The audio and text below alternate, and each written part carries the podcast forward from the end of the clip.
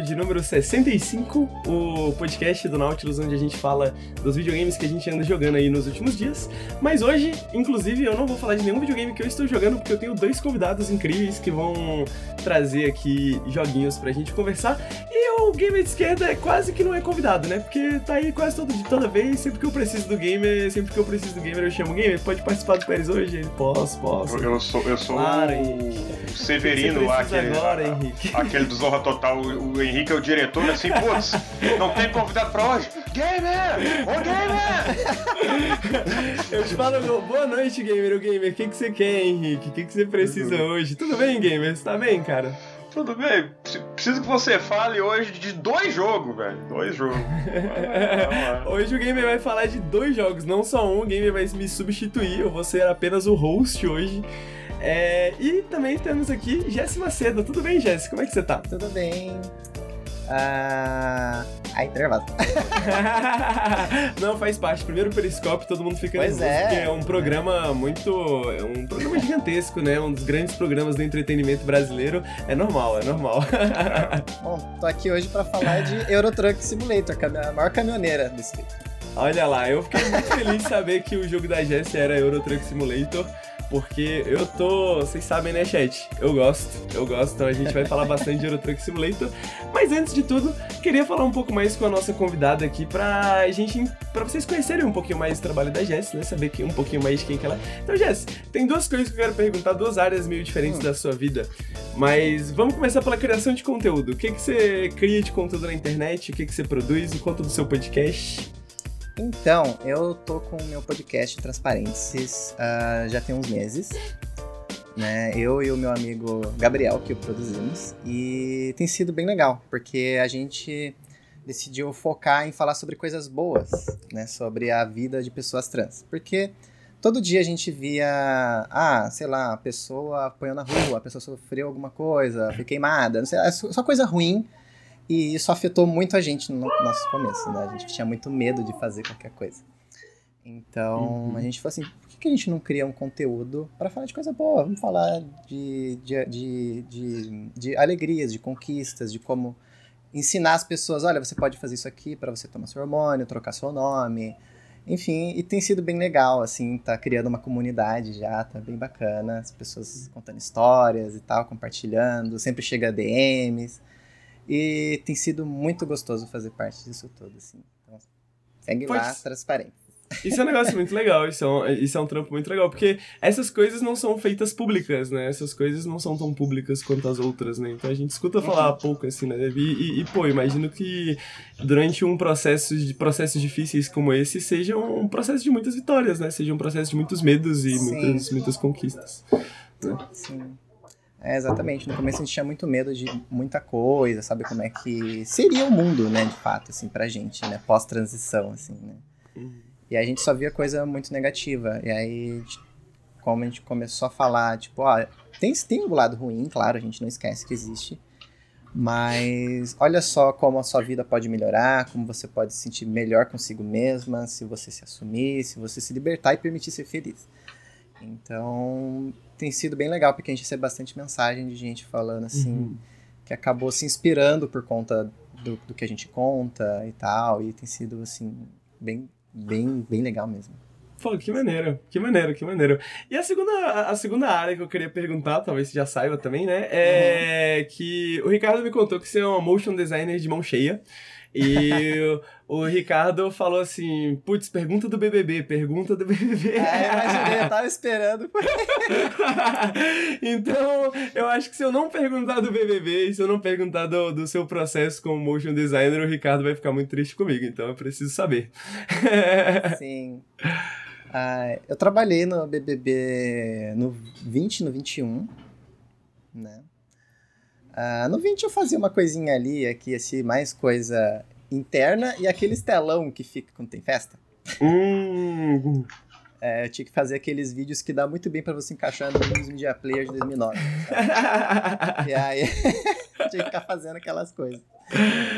E, mas aí, pro desse ano, né, o 2021, aí já me deram mais liberdade, eu fiquei fazendo os VTs, e aí eu tentei trazer cultura pop pra eles, né. Hum. Então temos você a agradecer, então. entendi, entendi. Porque eu, eu, eu, eu gosto muito de assistir reality show, né? Eu falo, uhum. eu, eu, falo. Só que eu não sou uma pessoa muito envolvida com reality show. Eu gosto muito de assistir porque eu gosto muito de ficar analisando, assim, né? Putz, a produção tá aqui, pô, essa luz aqui, esse som aqui, tal, tal, Sim. tal. E uma das. E porque minha namorada é jornalista também, e uma das uhum. coisas que a gente tava, quando a gente tava assistindo o BB 2021, era isso, né? Falando, nossa, o pessoal tá se modernizando, né? Quem diria? A gente não, não imaginava, né? Achou que ia ser um processo mais longo, mais demorado e tal. Mas então temos você a agradecer, temos você. Ai, que Mas eu que fiquei fazendo aquelas uh, referências a Scott Pilgrim, a Cyberpunk, uhum. a todas essas coisas. Eu que fiquei fazendo essas vinhetinhas aí em parceria com meu amigo Jorge Pestano. E ele era o roteirista. Ele era a mente por trás de toda a maluquice. Pô, que incrível, que incrível, que incrível. Conta um pouco mais pra gente também do, do. Porque uma coisa que eu gosto sempre de quando a gente traz criadores de conteúdo e pessoas uhum. que, que mexem com artes criativas aqui.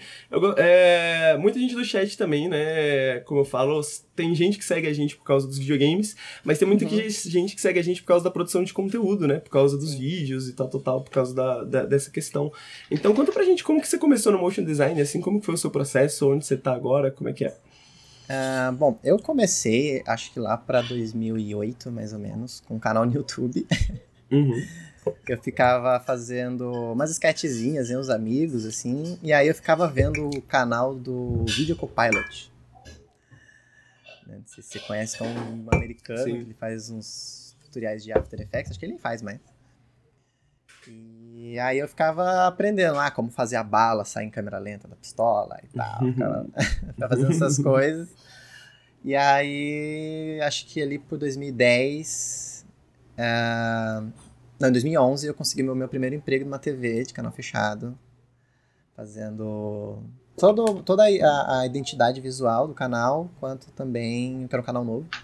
Uhum. Quanto também fazendo comerciais e tal para eles, assim. E aí foi indo, assim. E o meu segundo emprego já foi Globo. Olha lá! Sim. Só que eu, eu trabalhava numa uma afiliada da Globo, né, no caso. Fiquei lá um tempinho. Aí. Só que aí eu depois eu fui mais pro lado pra, pra publicidade, fiquei fazendo bastante trampo com, com isso, assim. Era assim, era muito coisa pra Instagram que eu acabava fazendo. Mas. Eu imagino que tem que acompanhar meio que as tecnologias de muitas vezes, assim, né? Às vezes, é, dependendo sim. do emprego que você pegar, pô, agora eu vou ter que focar nisso. Opa, agora eu vou ter que focar nisso. Pois é, eu comecei capturando VHS, Aí tava fazendo uhum. vídeo é, 4x3. aí depois tava fazendo Full HD, depois tinha que fazer vídeo vertical pro Instagram. E muda tudo, né? Eu acho que o pessoal, tudo. talvez, que às vezes não mexe com edição, assim, não pensa, né? Mas se você mudar Sim. o formato, é, é, muda completamente a maneira que você pensa o vídeo, que você constrói a coisa toda, né? Sim, muda tudo, muda tudo. É bem interessante isso. E aí, assim, sempre fazendo muito motion, tentando brincar ali com 3D, alguma coisa ali, aqui. Aí uma vez estava eu desempregada, fiz o meu demo reel, joguei na internet. Muito bom, inclusive, esse demo reel. Obrigada. eu achei muito maneiro. Obrigada. E aí, a... um dos diretores criativos lá da Globo lá viu, gostou e entrou em contato comigo. Nossa, que legal. Aí ele falou assim, você não quer vir passar um tempo aqui no Rio? Porque eu sou de São Paulo, né? Uhum. Aí eu falei, ah, Bora? Putz, que legal, que legal. Interessante, porque geralmente a gente traz pessoal, tipo, Tipo, tipo a gente, né, o Nautilus, tipo, gamer de esquerda, assim, pessoas que uhum. a gente, tipo, começou a produzir conteúdo direto na internet, assim, né, e começou a aprender as coisas de, da internet pra internet. Sim. Então é interessante ver a experiência de uma pessoa que pegou um pouco ainda da, da, da mídia tradicional, né, que tá, é. tipo, trabalhou com mídia tradicional, sabe como é que são esses processos ali por dentro e tal, tal, tal, é uma experiência que a gente não, não tem muito aqui no, no, no Periscope. Sim. Uhum. E tem algum formato que você prefere trabalhar? Você, tipo, gostou de trabalhar com TV, assim? Como é que foi? Gostei, eu gostei bastante. Assim, é, no, a minha, as minhas primeiras experiências com TV, eu não tinha gostado muito. Uhum. Mas quando eu tive a oportunidade de trabalhar com BBB, que aí ia fazer, tipo, piada pra TV e tal, e, tipo, uma TV ainda grande, né? Então, assim, eu gostei bastante. Foi uma experiência muito boa, assim. E eu não vou estar no próximo. Olha lá, é. Spoilers. Não vou estar no próximo. Tentaram me chamar, mas eu não aceitei. Eita! É. Por quê? Pode falar? Posso, posso. Opa! É, é porque agora eu tô em outra etapa da minha vida, né? Eu uhum. tô trabalhando com a Garena, né? Fazendo hum. trabalho de esportes com eles. E também tô trabalhando com um estúdio, acho que é do Rio, eu não sei, é tudo online, eu me perco. É o estúdio Alopra, né? Tô fazendo uma animação para Nickelodeon. Então eu tô num outro momento bem legal. Caraca, que legal! Sim. A animação, a animação não tá no Brasil ainda, tá só na Austrália. Uh, o nome da animação é Akedo, com K. E tem sido muito legal fazer esse tipo de coisa, sabe? Aí chegou proposta para voltar pro BBB, aí eu falei, ah, gente, acho que eu vou continuar no meu desenho animado. Tá inter mais interessado em outras coisas no momento. É. e como que tá essa eu, eu, eu, só ia perguntar se não chegou proposta do BBB de LOL aí, hein? Não chegou proposta do BBB de LOL não, aí? Não, não chegou. o, o, Já mistura o, o, o, o Henrique tá né? viciado nesse, nesse, nesse reality aí agora. É, o, BBB, o BBB de LOL, BBB, LOL, BBB de LOL é um clássico já e, pô, se tivesse uma produçãozinha melhor, imagina. se, se contratassem a Jessie, né? Pô. Olha aí. Olha aí, gente. É meio tá facinho ali de encontrar. Jessie Underline Macedo, Robert Look, manda lá lá. É, eu, eu, eu, vou ter que perguntar também como é, como, é que, como é que é o seu trampo no, no desenho animado, como é que funciona. tô dando uma olhada na, na nas screens aqui do, do Google. Conta uhum. pra nós um pouco. Então, eu faço, na verdade, eu trabalho com a equipe de VFX do desenho. Né? Uhum. Eu, eu não animo nada nele, no caso, né? Uhum. Eu, eu faço, eu boto sombra, eu boto luz, boto câmera animada, é, tipo, câmera com desfoque, foco, tipo, fico fazendo essas coisas, assim. Um animador faz animação em alfa, outro desenha o cenário, eu junto os dois e faço casar a cena, sabe? Entendi, era isso que eu ia perguntar. Então já chega. É, é, as coisas chegam meio desconjuntadas para você, assim? Sim. Seja, tipo, é, cada personagem é uma camada, o cenário é outra, e aí eu tenho que juntar tudo, eu tenho que ficar fazendo máscara, sombra, projetada, não sei o quê. E é bem legal. Caraca, e quantas pessoas são, fazem um episódio assim? Olha, é uma galera, assim, só de VFX, com, contando comigo, são 16 pessoas. Caraca! É uma equipe são grande. Muita, é, é, é, que são muitas cenas. Muitas cenas. Sabe? E você pega, sei lá, um episódio, sei lá, mais de 100 cenas, então... Caraca, então dá um trampo coisa. sinistro. Pô, que legal. E, e, e, você tem aquelas cenas ali, você faz, você manda, você recebe uma aprovação depois de volta, e aí você só vê o desenho finalizado depois que tá tudo pronto? Como é que Sim, é? Sim, é. eu vejo quando já tá pra assistir já, sabe? Já. Caraca, que legal. Funcionava assim com a Globo também. A Globo eu, tra eu trabalhei no Verdades Secretas, eu trabalhei em, em, em alguns documentários, eu não fazia ideia de nada. Até o BBB mesmo, eu não fazia ideia de como eram as coisas assim. Tinha um roteiro do que estava acontecendo. E ó, você faz esse efeito, faz isso, faz aquilo, não sei o que, vamos conversar. E aí eu via no ar o vídeo pronto. Caraca, que interessante, que interessante. É bem parecido com a minha experiência quando eu venho rostear um periscópio. Eu não faço ideia do que, que fazer, como que a gente vai tocar esse programa, mas a gente vê no ar, né, o que, que vai dar. Então, Sim. pô, muito interessante, muito interessante. Pessoal, o pessoal que tá aqui assistindo no, no chat, sigam a Jessie no, no Twitter. É, foi por alguns links lá no Twitter que eu vi a Demo Reel, que inclusive é muito boa. né, tá em algum lugar por lá, vocês podem dar uma olhada também no, pra ver o o, trabalho dela e sobre o que ela tá falando aqui. É, o pessoal que tá ouvindo no podcast, tá ouvindo isso no feed, vai estar tá na descrição, né, as informações de todo mundo aqui. Então, vocês fiquem de olho. E vamos para recadinhos. Alguns recadinhos que a gente tem aqui antes da gente começar o Periscópio de fato, né?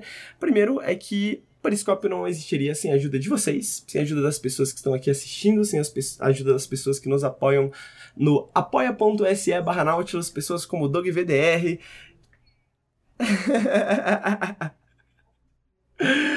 Como Doug VDR77, que acabou de deixar um Prime aqui pra gente. Muito obrigado, Doug, pelo Prime. Mandou uma mensagem aí pro Galo. Você também pode vir aqui, deixar um Prime e deixar uma mensagem aí pro seu time favorito. Você pode apoiar a gente no apoia.se barra Nautilus. Você pode apoiar a gente no picpay.me barra canal Nautilus. Tem algumas maneiras diferentes de apoiar a gente. Todas são muito úteis. A gente sempre agradece todos, porque, de novo, a gente não conseguiria tocar o Nautilus sem a ajuda de vocês.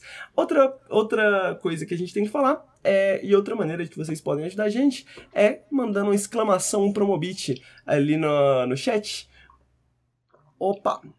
Ou então, ainda ali na descrição do podcast, vai ter o link da Promobit também. Vocês podem baixar o aplicativo da Promobit, dá uma olhada lá no aplicativo Promobit, vai chegar, as, vai chegar o Natal, talvez você queira fazer aquelas comprinhas de Natal, que ainda tem um tempo aí para você buscar umas promoções, coloca lá o produto que você tá afim na lista de desejos, você vai ser avisado assim que alguma promoção interessante aparecer sobre a Promobit e aparecer dentro da Promobit, né, em relativo ao seu produto. E clicando no link e baixando o aplicativo, você ajuda bastante a gente. É sempre uma maneira interessante de ajudar a gente também, porque essas marcas, elas fecham esses acordos, fecham essas parcerias com a gente, porque a gente tem uma comunidade dedicada, né, que entende que a gente a gente só publica coisas que a gente confia, né? Lugares que a gente utiliza também, inclusive. O Ricardo comprou dois notebooks na Promovit aí esses dias. É, então, né? Se você tem interesse, vai fazer algumas comprinhas aí no final do ano, Promobit, dá uma olhada lá nos preços. Muito obrigado, Enifarai, também pelo Prime. Uh, o Anzo327 também tinha deixado um Prime mais cedo, eu deixei para agradecer agora. Muito obrigado, Anzo. Enifarai, primeiro Prime com a gente, seja muito bem-vindo. Uh, o Doug já tá no nosso grupo de Telegram, né, Doug? Acho que eu não preciso falar, mas a partir de dois meses de sub aqui você pode entrar no nosso grupo de Telegram. Então, peço aí para algum mod o link, se for o caso também. Então, vamos ao cerne aqui do nosso periscópio falar dessa grande arte milenar que são os videogames e a gente vai começar com o gamer de esquerda. Gamer de esquerda, fiquei sabendo que você está jogando. Opa! o Doug mandou mais 5 reais porque tá maluco por causa do título do Galo. É, o Galo ganhou alguma coisa hoje? Gamer. Tá Ganhou, foi, foi campeão brasileiro hoje. Ganhou do. Foi camp... e, e, foi de uma maneira incrível, assim, porque o, o Atlético Mineiro começou perdendo 2 a 0 e em 5 minutos fez 3 gols e virou 3 a 2 E aí ganhou Olha e foi, foi campeão. Então. Olha aí. Parabéns aí pro, pro Atlético Mineiro. Tô feliz que a, a Núbia que tá aí no chat, ela aparece direto lá no meu chat, ela é atleticana, deve estar tá felizona. Uh, a, a Lara Sabino, também atleticana, também deve estar tá bem feliz. Então, Tô, tô, Pô, tô eu, feliz por eles. Eu admito que eu fico um pouco feliz porque eu lembro que, acho que foi, sei lá, 2000 e... Eu não entendo nada de futebol, tá, gente? Então foi 2013, eu acho, o Galo... Uhum. 2012. O Galo ganhou algum título muito importante. 2013 foi quando eles foram campeão da Libertadores, tu tava no... Campeão da Libertadores, exatamente. Eu tinha, eu tinha acabado de conhecer a Letícia, né, que é a minha uhum. namorada até hoje. Então, eu lembro que quando eu vi os fogos, né, e a galera comemorando na rua, eu sentia que eles estavam comemorando por mim, né? Eu sentia que eles estavam comemorando por mim de alguma forma. é, mas e no Futebol Manager, Gamer? Como é que tá o Galo no, na, na sua campanha de Futebol Manager? Pô, na, na minha campanha que eu fiz com o, o Grêmio, o Atlético Mineiro tava mal, assim. Mas a minha campanha, ela não foi muito muito realista, assim, não. que é a minha campanha, o jogador lá do Grêmio, que nunca faz gol, fez 30 gols. O... E caiu a... A, a live? Voltou, travou de novo. Ah, não, travou as câmeras, Henrique diz aqui. Ah, travou as câmeras, tá. Ah, é, travou. Isso, isso foi. Aí, voltou. Aí? Essa aí foi culpa minha. Então tá. Mas uh, o Atlético Mineiro no, no campeonato que eu joguei lá, brasileiro, ele terminou em 12 segundo. Então não, não, não foi tão bem, não. Mas o futebol. E... Opa, pode falar. É, eu, eu, ia, eu, eu ia perguntar. Eu, eu faço essa pergunta, Game, porque. Bom, eu acho que muita gente sabe o que é futebol manager, então primeiro eu queria que uhum. você explicasse, né, pro pessoal talvez que não, não, não saiba aí, que eu acho que são poucos, uhum. o que é futebol manager.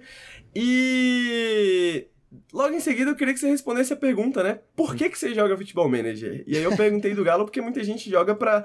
Pô, meu time nunca ganha. Eu sou um futebol manager e queria que ganhasse. Vou jogar um futebol manager, né? Então, queria entender as suas razões específicas. Uhum.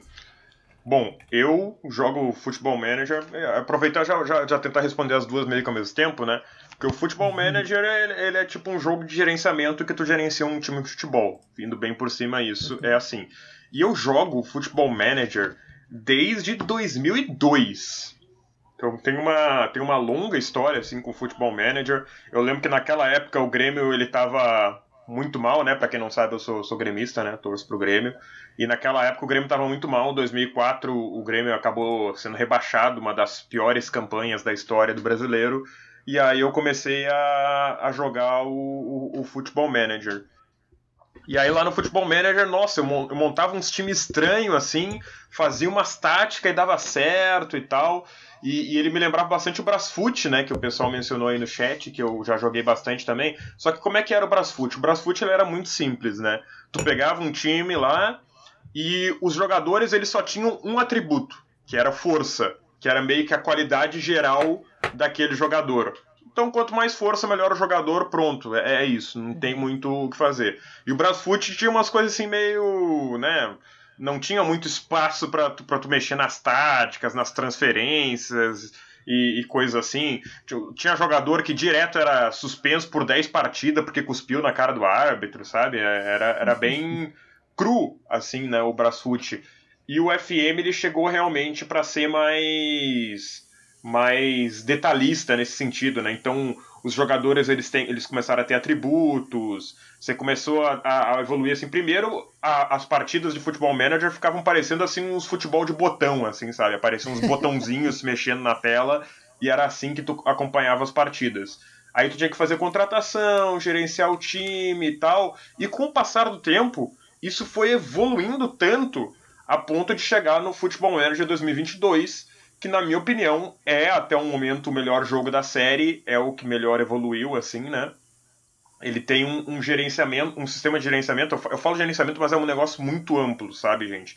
Ele aborda, eu diria que quase todos os aspectos uh, de, de gerenciamento de um clube de futebol, sabe? Tem umas coisas assim e só pra te avisar, Henrique, na, na, na live ali tá o, os do último Periscope ali, tá o Exo One, o Industria ah, é e o Runed King. Vou mudar aqui.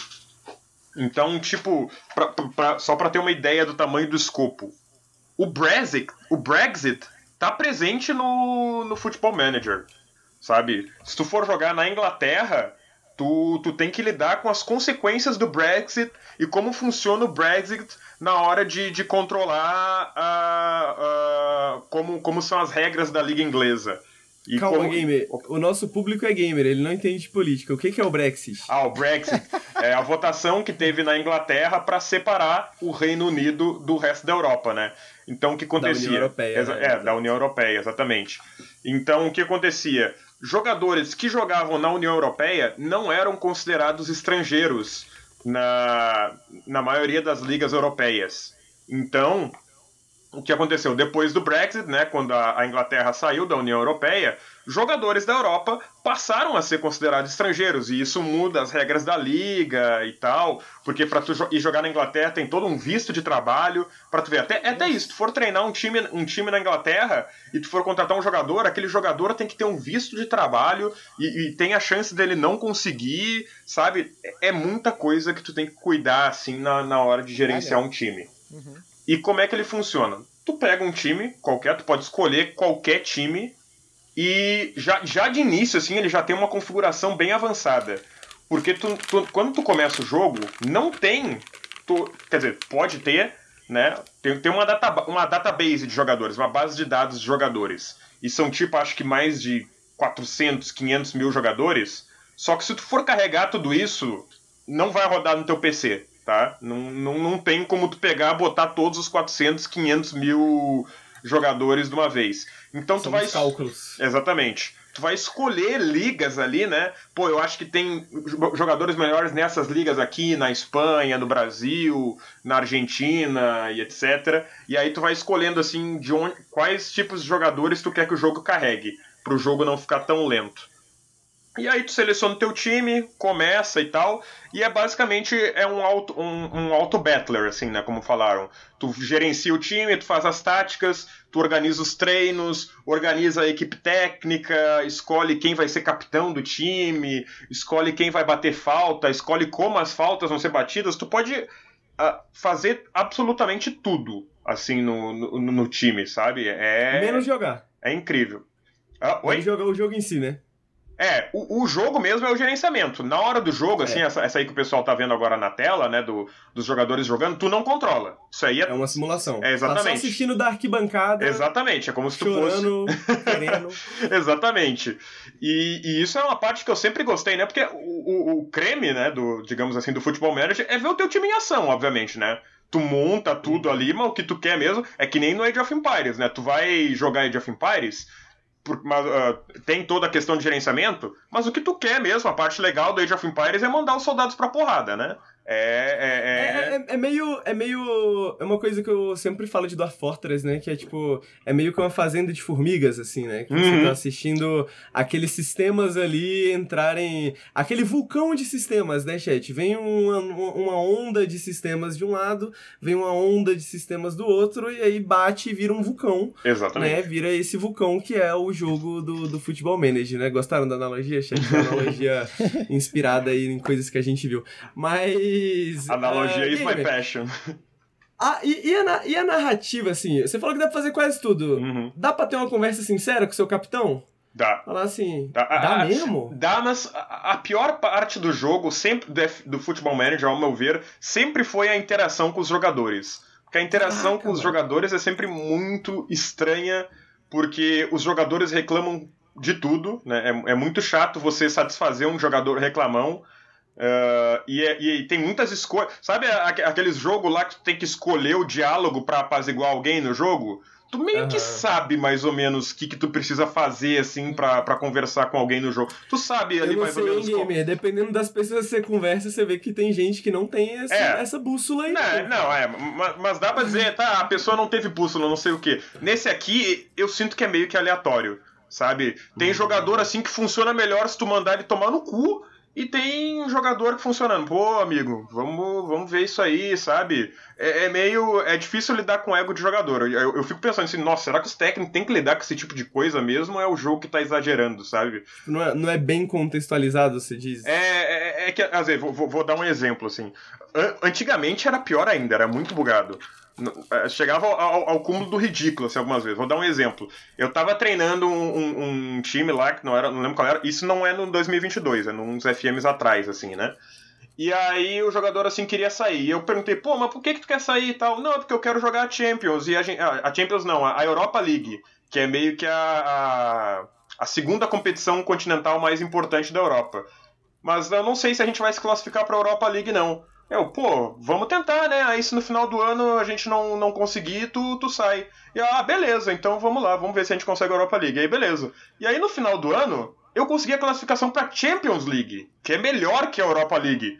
E o jogador ficou puto comigo. Como assim a gente Pô, não foi pra Europa League? Porra, mano. Eu, eu fiquei assim, não, não é possível, velho. E aí o jogador Entendi. queria sair do clube porque a gente não ia disputar a Europa League, a gente ia disputar a Champions, que é melhor. Eu, eu, eu entendo que você tá. Que você tá. É, que você tá. Bom, é uma crítica ao jogo, né? Eu uhum. entendo que é uma crítica razoável ao jogo. Você tá no jogo ali, pô, isso nem faz sentido, né? Uhum. Bom, deve, deve não fazer sentido pra alguém que entende de Sim. futebol. Mas eu admito também que isso é mais do que eu esperava do jogo. Eu achava não. que seria algo muito mais seco do, do que isso, assim, não. muito mais planilha de Excel do que Não, é, é muito profundo. É muito profundo. Tu tem que mexer com o psicológico dos jogadores, tu tem que aguentar jogador chato, tu tem que fazer com que todos os jogadores continuem satisfeitos, assim, o que é muito difícil, né? Por exemplo, se tu vai contratar um monte de jogador bom, esses jogador bom, eles vão querer jogar bastante tempo. Só que não tem como colocar todo mundo em campo, né? Tem, tem posições ali, tu vai ter quatro atacantes bons, tu não vai colocar os quatro em campo, porque jogar com quatro atacantes não dá. Então, às vezes tem que colocar um, às vezes tem que colocar outro. Aí um que tu, tu prometeu para ele querer ser titular, ele, pô, não tô jogando o suficiente para ser considerado titular. E aí? E aí tu tem que tentar apaziguar, uh, ou, ou tem que falar, né? Às vezes tu pode pedir pro teu capitão resolver o problema também, tentar resolver o problema, a maioria das vezes não funciona. Então, esse tipo de coisa, assim, que tu tem que interagir é bem complicado. Às vezes o jogador quer sair, quer ir para outro clube, aí tu tem que. dá pra tu negociar com ele, pô, eu te vendo, mas só no fim do ano, porque agora não dá, né? A gente tá no meio da competição. Ou eu, eu te vendo, mas só se eles oferecerem esse valor aqui. Ou eu, eu, eu, eu, não vou, eu não quero te vender, mas quem sabe eu posso te emprestar, sabe? Dá, dá pra tu tentar negociar de, de várias maneiras, assim, com, com os jogadores. E o efeito psicológico, assim, que tu tem nos jogadores, tu pode dar as palestras e tal, é muito bom, assim, e, e, e influencia realmente bastante no jogo. Você dá palestra, você saber o que dizer para os jogadores em, em, em qual momento, né? E, e, esse tipo de coisa. E eu sinto que o Football Manager ele foi só melhorando nesse aspecto. A interação com os jogadores ainda é, é, meio esquisita, não gosto muito, mas perto do que era antigamente, que tinha os jogadores aí reclamando porque eles, eles iam para Champions, ou quando um jogador ficava insatisfeito, assim, não tinha o que fazer, sabe? O jogador ficou puto contigo por algum motivo, tipo, não tinha como tirar aquele, aquele negócio lá, ó, ele tá puto contigo, sabe? E aí ele não queria renovar contrato, não queria fazer nada. E, e, nesse aqui tu tem, pô, o jogador pediu para renovar o contrato, tu não conseguiu renovar. Aí tu pergunta lá com ele, pô, vamos conversar aí, é porque tu pediu muito dinheiro, por isso que eu não consegui cumprir o teu contrato e tal, sabe? Só pra tentar entender, tu, tu, tu é o técnico, tu é o presidente do é, clube é, não, tu, é, tu é uma entidade? É, é, tu é um, meio que um manager. Porque normalmente os treinadores, pelo menos aqui no Brasil, não sei como é na Europa, eles não fazem transferências, eles não mexem em todos os aspectos do clube, né? Quem faz isso é, mesmo é a diretoria. Tem uma generalização aí. Isso, rolando, tem uma né? generalização, assim, exatamente. Mas, mas, mas, tipo assim, dentro da ficção do jogo, você é uma pessoa também? Tipo sim, assim, você é uma sim. pessoa que você tem uma idade, você vai sim. se aposentar eventualmente. Você cria, é, eu, eu ia falar isso, você cria todo um perfil, você pode botar sua data de nascimento, onde você nasceu, qual o seu perfil Uh, por exemplo, pô, eu, eu, eu gosto mais dessa tática aqui. Tem os atributos, inclusive, tipo, adaptabilidade, que é o quanto tu se adapta a jogar em outros países, determinação, motivação, que é, que é o poder de motivar os jogadores. E, e, etc. Então, tu tem vários atributos, assim, tu pode escolher fazer o teu personagem, né? Tu pode colocar a aparência lá. E uma coisa que eu gostei bastante que Football Manager é um, um dos poucos jogos que você pode fazer um personagem gordo. Isso é uma coisa que eu gostei bastante, porque é uma coisa que não tem em muito jogo, né? Parece uma coisa assim, talvez meio boba, mas. Uh, pô, poder fazer um, um, um, personagem que não seja um, um magrão, assim, e que pareça comigo, para mim foi, foi uma coisa bem legal. Uma coisa ah, bem legal é, mesmo. Isso é, isso é bem interessante mesmo, porque, tipo, a minha. Como eu falei, né? A minha impressão de futebol manager como um leigo é que é um bagulho totalmente seco, né? Uhum. E. É, teve até. Pô, Sempre tem, né, a discussão de ludologia na internet, tipo assim, pô, um videogame é suas regras, né? O videogame é aquela uhum. coisa ali, não interessa se você tem a, qual é a representação visual do seu personagem, por exemplo, etc, né? Uhum. E parece que o Futebol Manager seria justamente o jogo que atrairia justamente esse tipo de público. Né? Porque parece ser um jogo focado muito em regras, né? Muito, Sim, no, muito, no, muito, nos sistemas muito. e etc e tal. Mas aí, como eu falei, novamente me surpreende que ele aborda esses que ele tem esses aspectos, né? Que ele uhum. se preocupa com esses aspectos assim de, porra, não é só, não é só as regras. Depende, você, você quer saber com quem que você tá fazendo ali, quem é o seu personagem, quem, quem é essa pessoa e, e tal. E, e, e às vezes tem tanta regra que às vezes chega a atrapalhar, sabe? Porque eles tentam fazer muito verídico que acaba às vezes atrapalhando, assim. Eu vou, vou contar uma história assim de quando eu fui treinar nesse novo jogo mesmo, o Raio Vallecano, que é um time da Espanha, e a Espanha é uma liga cheia de regras, né? Tem ligas que não tem regra nenhuma, foda-se assim, e tem ligas que tem muita regra que tu tem que cumprir assim para jogar. Então eu fui jogar com o Raio Vallecano, ele é um clube meio pobre assim, né? Ele não, é, não tem muitos recursos. E aí os, o, o, os a diretoria falou: ó, a gente está sem dinheiro, você não pode oferecer contrato acima de 80 mil por mês. Eu, tá, beleza, vou ter que procurar uns jogadores baratos e tal. Fui lá procurar, até consegui um empréstimo de graça de um jogador importante. E aí o que eu, eu, vou lá ver as regras de inscrição, né? Porque tem, tem que inscrever o teu clube na, na, na, liga. E tu não podia ter nenhum jogador pago acima de, aba de aba abaixo de 80 mil por mês. Todo jogador que for inscrito tinha que ter um salário mínimo de 80 mil. Resultado, eu não conseguia, era, era tipo impossível para mim contratar um jogador e inscrever ele, porque eu não conseguia pagar o salário que deveria ser o salário mínimo para inscrever ele. E, tipo, eu, talvez isso seja realista, talvez isso exista mesmo na Liga Espanhola, só que acabou atrapalhando, sabe? Tipo, eu fiquei de, de mãos atadas, né? Não, não tinha o que eu fazer exatamente né, nesse caso. Então é, é tanta regra assim que, que às vezes acaba uhum. atrapalhando, infelizmente. Eu tenho certeza que o chat compreendeu tudo que você disse. Então. Pô, não, não, não deu pra entender? Eu, eu, vou, eu vou tentar. Eu, Não, eu, eu, entendi a ideia. Eu entendi uhum. a ideia. Tipo, é, sem esses limites, às vezes, difíceis, nuances que são difíceis de você saber, assim, né? De uhum. tanta nuance, né? Sim. E, é, essa preocupação do realismo e etc Sim. e tal, né? E, total, total. E, e, assim, ele é, ele é um jogo, assim, que realmente tu tem que abordar muitos aspectos e que às vezes acabam sendo, assim, acabam complicando muito, assim. Tem, tipo, Vou, vou, dizer coisas que tem, por exemplo, de profundidade. Tem eleições na diretoria, de vez em quando tem. Então, às vezes assume um novo presidente, esse presidente não gosta tanto de ti como o presidente anterior. Tem questões políticas, né, como a do Brexit.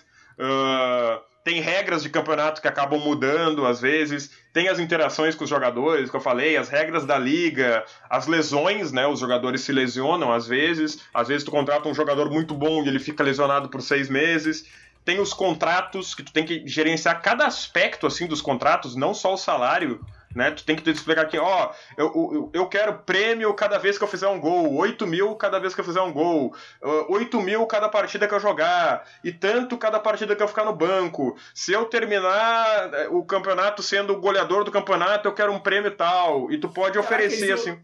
Opa. Isso rola no futebol. Eu imagino que isso rola no futebol sim, verdade mesmo. Sim, né? é no... Eu não sabia não que rolava bônus de gol. Sim, e uma das melhores coisas que tu pode fazer quando tu for contratar um jogador uh, pra, pra ele. Pra, tipo, tu não oferecer um salário tão bom, mas tu colocar prêmios irrealistas dele atingir, né? Então, por exemplo, digamos que tu vai contratar um zagueiro e aí tu coloca lá, pô, zagueiro, se tu fizer 30 gols nessa temporada, tu vai ganhar 3 milhões. Tipo, aí ele fica todo feliz, né? Pô, legal, né? Só que, tipo, é. impossível o zagueiro fazer 30 gols numa, temporada. É muito difícil, né? o, o, o, que eu acho interessante é isso, né? É, que, que vai até do que você comentou do, do realismo, assim, né? Que uhum. é, eu sinto que esses jogos. E, e, a gente vai falar de Euro Truck Simulator também, né? Que uhum. acho que é um jogo que se passa. que tem alguns temas similares a isso também. Uhum. Mas tem um balanço, né, entre o realismo e o videogame, Sim. né? Porque, tipo assim, ao mesmo tempo que você pode tentar querer ser ultra realista em vários aspectos, mas uhum. as pessoas vão achar um jeito de quebrar, né? E Sim. aí, quanto mais realista você quer ser em aspecto X, uhum. quando você não for realista no aspecto Y, isso fica um contraste muito mais forte, né? Uhum. Então, tipo assim, o fato de que você consegue enganar o jogador, assim, Sim. é tipo, se torna ainda mais ridículo, né? Tipo Sim. assim, você pode fazer isso, como que você pode fazer isso, mas você não pode fazer isso? Né? Sim, e, e, e, é muito bom. Ah, e, e o futebol Eu tenho certeza que ele, eles deixam isso aí de, de propósito, né? Porque eles já, eles já colocaram que o jogador pode se assumir homossexual? Caralho, eu não sabia dessa, Mamutei. O Mamutei falou ali, eu não, eu não tive isso até agora no, no jogo. Muito legal isso aí, muito, muito interessante. Nada mesmo. Uhum. E eu tava falando de alguma coisa, agora eu, eu me esqueci. Ah, é, sim, da, da, só, pra, só, só pra falar pro pessoal do, do podcast, é, o Mamutei uhum. falou aqui no chat sobre questões políticas, colocaram que o jogador pode, abre aspas, sair do armário, fecha aspas, o cara se assume homossexual, aí vende mais camisa e tal. Uhum. É, tem, tem todas essas questões, assim, às vezes, por exemplo, ah, o teu clube contratou, tu contratou um jogador mais famoso pro teu clube, aí começa a vender mais camisa, ganha mais acordo de patrocínio, sim, tem acordo de patrocínio também, enfim, tudo que tu pode pensar no, no, no futebol tem, assim mas ao mesmo tempo ele também tem essa parte que não é muito realista e que é bom no jogo, porque se tu fosse ser realista mesmo, se tu fosse pegar um time ruim, ele ia continuar ruim, né? Não, não tem. É muito difícil. Na realidade, se fosse não. Pra ser realista mesmo, toda a campanha ia durar um ano, né? Exatamente. É tipo, se fosse pra ser realista mesmo, tu não ia pegar um piraporinha da vida e transformar ele numa potência brasileira. Não, não, isso não ia acontecer. No Futebol Manager, se tu fizer uma tática boa, fizer treino bom, fizer umas contratações certa aqui e ali, pô, é, dá para fazer um, um, time muito bom. Eu comecei no, no, no, Grêmio, né, justamente porque eu sou gremista, e eu ganhei tudo no primeiro ano, assim. Então, aí eu acabei até achando meio, quase sem graça, assim, porque foi disparado, assim. Aí eu comecei outra campanha no St. Pauli, da, da Alemanha, que é um time bem conhecido, inclusive, por ter uma, uma torcida de esquerda, assim, aí ele começa na segunda divisão alemã. Aí eu ganhei a segunda divisão alemã e tô indo bem na, na Liga Alemã. Não tô liderando assim, né? Porque, pô, sem Pauli liderar a Liga da Alemanha é complicado. Mas tô indo bem, assim, então tô, tô feliz com, com os resultados até o momento. E é muito legal esse lance, assim, de, tipo, contratar jogadores, ver, assim... Às vezes um jogador, ele nem é considerado bom, mas ele encaixa bem na, na tua tática, sabe? Tu tem que ver os atributos. Pô, pra essa posição aqui eu preciso de um jogador rápido. Pra essa posição aqui eu preciso de um jogador que, que finalize bem ou que drible bem, né? Então tem, tem cada atributo para cada jogador, tem que é, contratar uma equipe técnica direitinha, tu tem que contratar os olheiros, tem que contratar preparador físico, preparador de goleiro, preparador de treino e, e etc. Enfim, a, a, é, é, muito variado o tipo de coisa e com uma tática boa e com jogadores certos para ela, assim, tu consegue que fazer boas campanhas e eventualmente crescer bastante, assim. Então, é. e, e, eu gostei muito do FM 2022, é que vai melhorando, melhorou muito a inteligência artificial uh, em relação aos últimos jogos, a consistência. O que acontecia muito nos FMs antigos é tu tava super bem, sabe? Tu ganhava de, de, de 4 a 0 do Real Madrid uma partida e na outra tu perdia de 3 a 0 pro Piraporinha do Oeste, sabe? Eram umas inconsistências assim meio, meio bizarras. Não tô dizendo que isso não pode acontecer, né? Mas era, era meio estranho porque acontecia direto nos FMs antigos. Agora eu uhum. vejo uma consistência maior.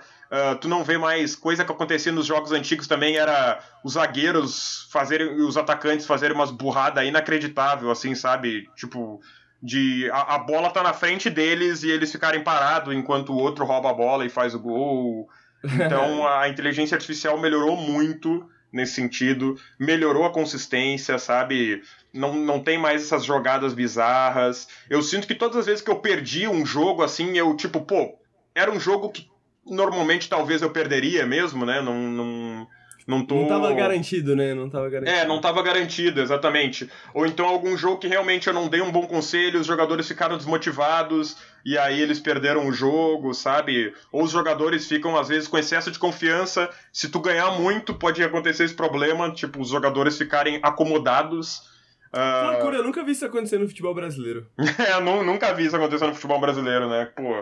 É que, é que esse jogo é mais focado nos europeus, né, Henrique? Não, não tem esse é, tipo de coisa entendi. aqui. Entendi. É, é, mas é, tem uma. Eu queria só fazer um, um, comentário, né? Que o Silas, o Silas comentou mais cedo aqui que parece o tipo de jogo que o Henrique iria chafurdar, né? Eu adorei Nossa. a escolha de palavras, porque realmente parece exatamente o tipo de jogo que eu iria gostar muito. E o game, ele gosta muito de Crusader Kings, né? O uhum. game já me deu uma aula de Crusader Kings tal, que também é outro jogo que é Sim. é exatamente o tipo de jogo que eu iria gostar muito. Só que. É. Eu não tenho muito interesse em história uhum. medieval. E Sim. eu também não tenho muito interesse em futebol. E aí eu acho que essas duas coisas me afastaram Sim. um pouco, né? Mas o Mamutei também citou no chat que no Orkut a galera tinha uma comunidade que fazia. que a galera escrevia as histórias, né? Do uhum. que aconteceu na campanha deles. E no Dwarf Fortress acontece exatamente a mesma coisa, né? Inclusive, tem histórias que foram famosíssimas, assim, com as ilustrações foda. E o cara começou a fazer jogo e não sei o que e tal.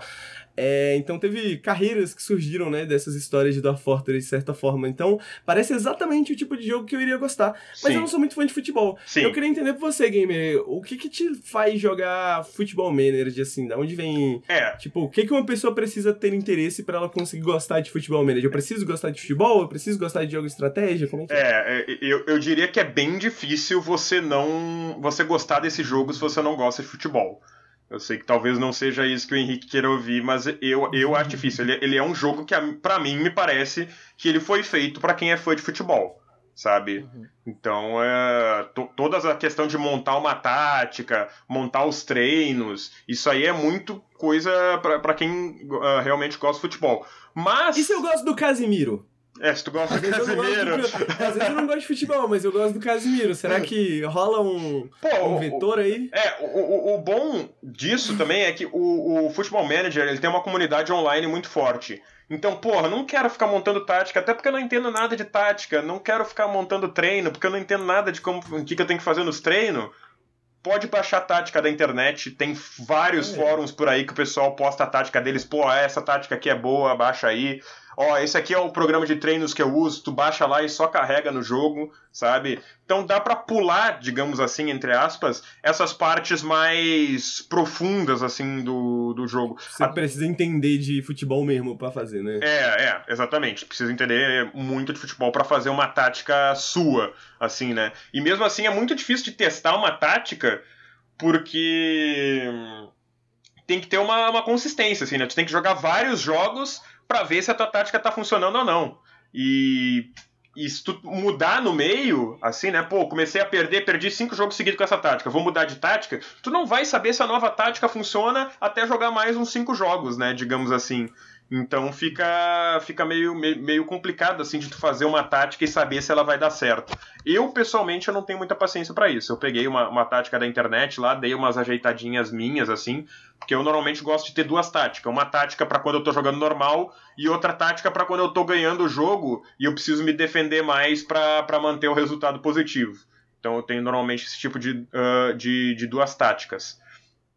E então, se tu baixar essas táticas da internet e baixar os treinos, assim, e pular mais essas partes que são muito profundas, acho que dá pra, pra, pra gostar sim. Porque a, a parte que eu mais gosto, assim, por exemplo, é de ficar pesquisando o jogador sabe? Tem uma base de dados enorme de jogadores, aí tu vai lá, pesquisa, os teus olheiros te indicam jogadores, aí tu fica lá olhando os atributos, pô, será que esse aí encaixa? Será que esse aí não encaixa? Será que esse aqui vai dar bom? Será que esse aqui vai dar ruim?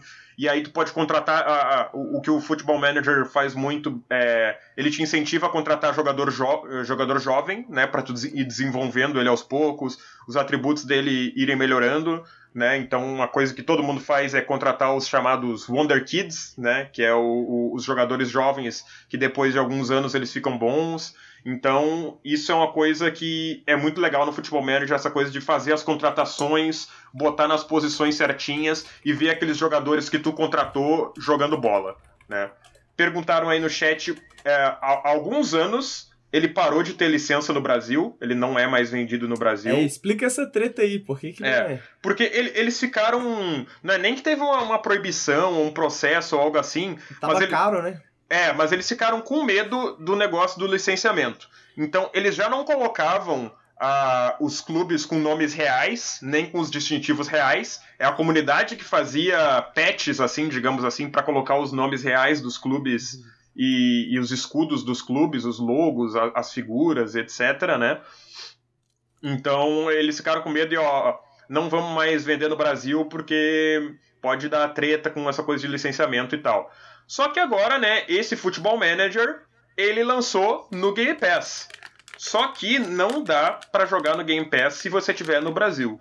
Né? Então o que você tem que fazer, assim como eu, né, você tem que viajar para outro país para poder ter, ter acesso.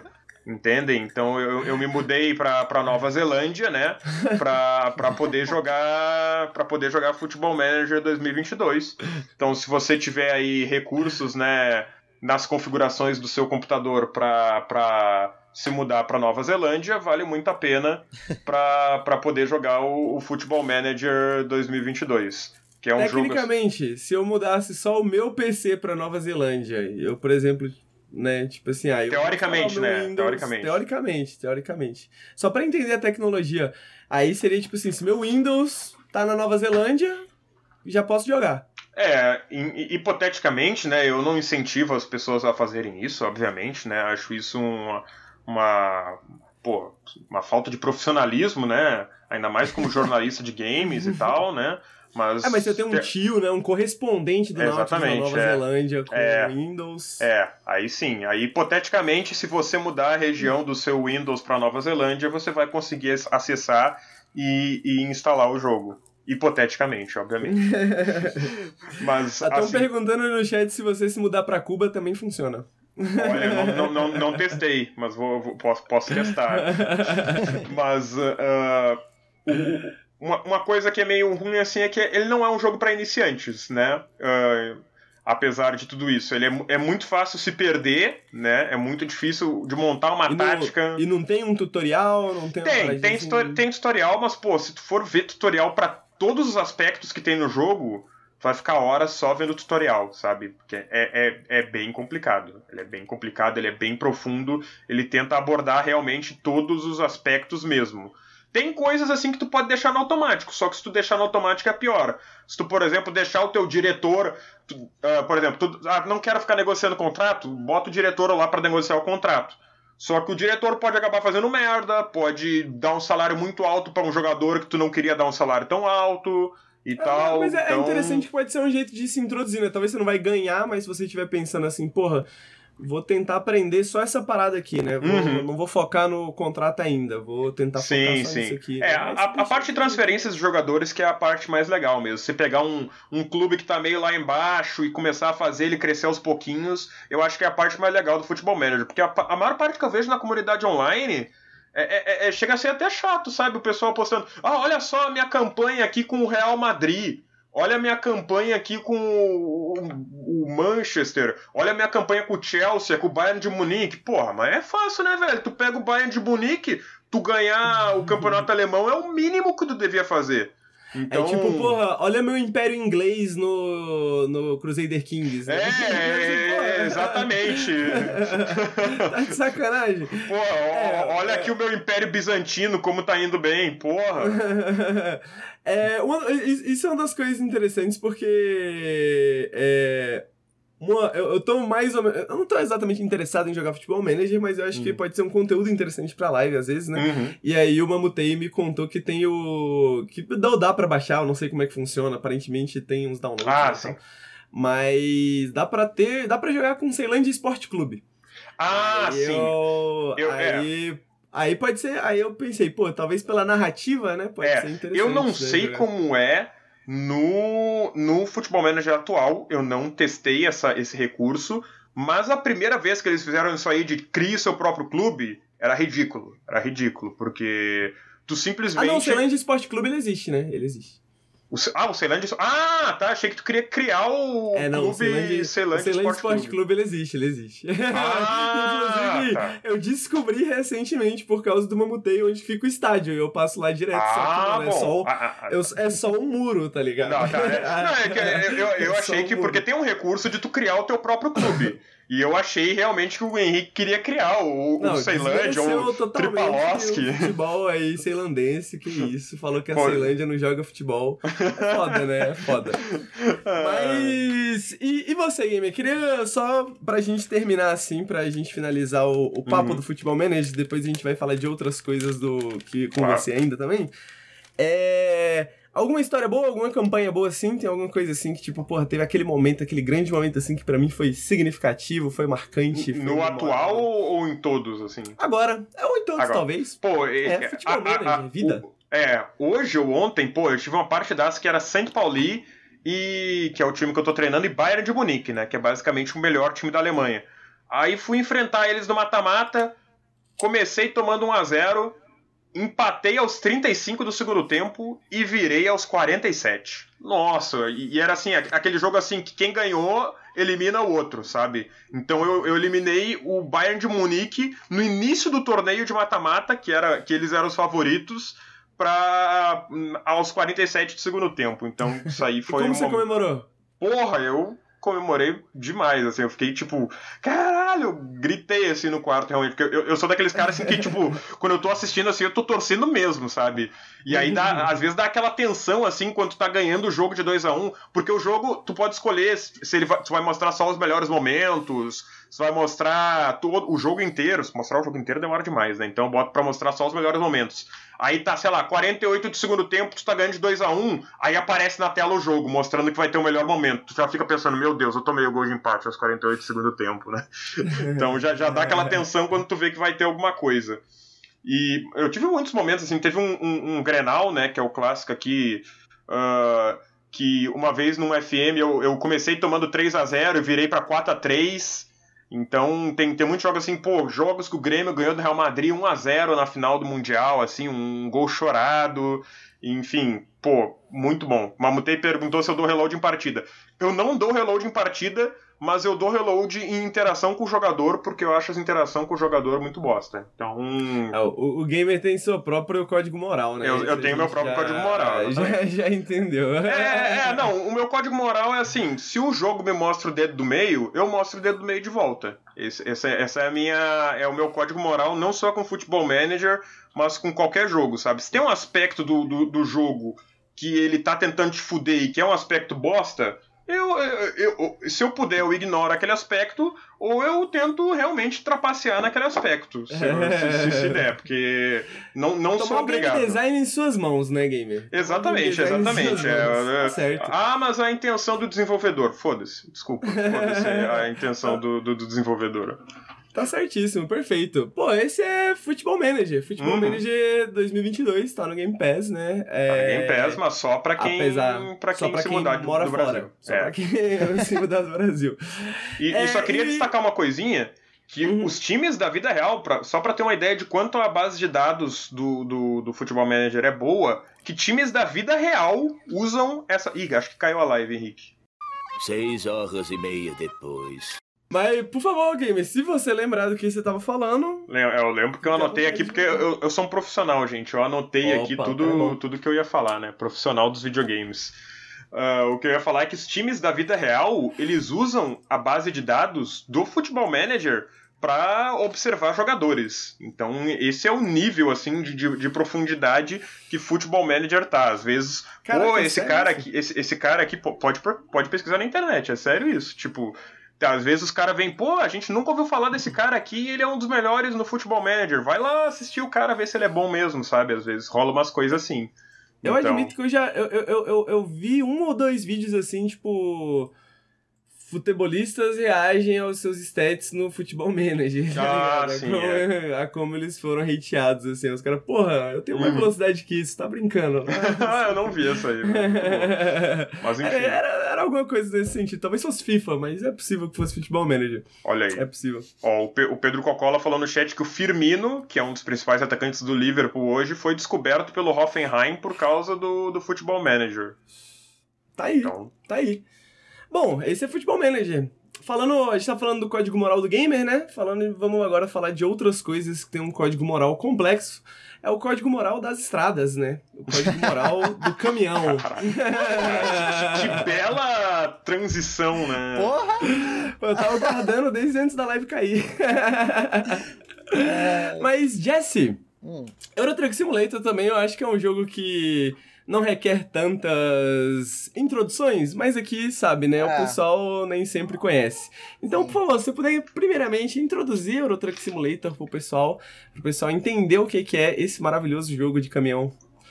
Sim. Uh, bom, Euro Truck Simulator, ele já é, sei lá, qual sequência já, porque o, o jogo, ele começou acho que em 99, na verdade.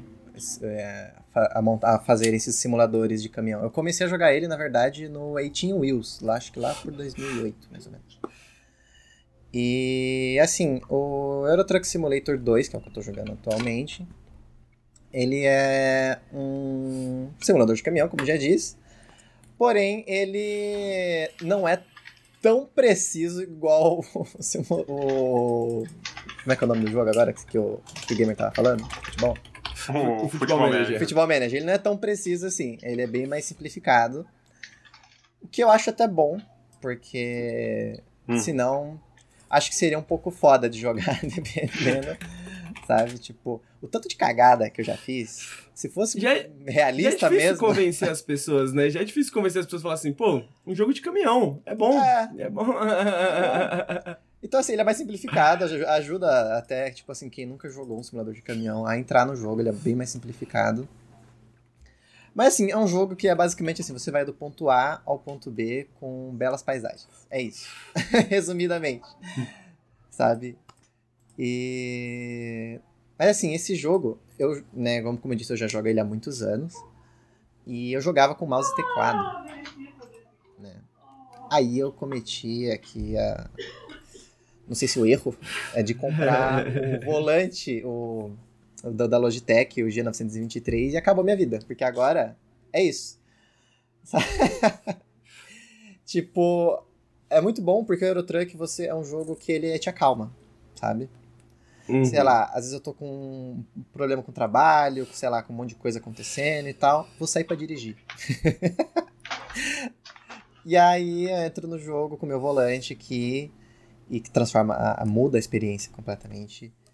E passo, sei lá, uma, duas horas jogando, ouvindo o barulho da estrada, e acalma, você coloca a cabeça em ordem, assim, sabe? É, o, o, o, eu tenho um gênero de jogos, né, que eu, bom, tô tentando transformar num gênero, né, mas jogos de vibes, né, eu é, acho que o Euro Truck é. Simulator, ele, ele se enquadra bem, né, porque se eu acho enquadra. que o mais importante é essa vibe, né, porque ele é um jogo que é muito gostoso passar tempo nele, né, você escolhe uma cidade, ah, vou entregar queijo lá, na, lá na cidade tal, Isso. lá na Áustria, aí você vai lá pra Áustria entregar queijo e, e, e ver o que que acontece, né, mas Jesse, eu nunca tive a oportunidade, nunca tive, a, a não ser nos arcades de shopping lá, nos outruns da vida, e etc.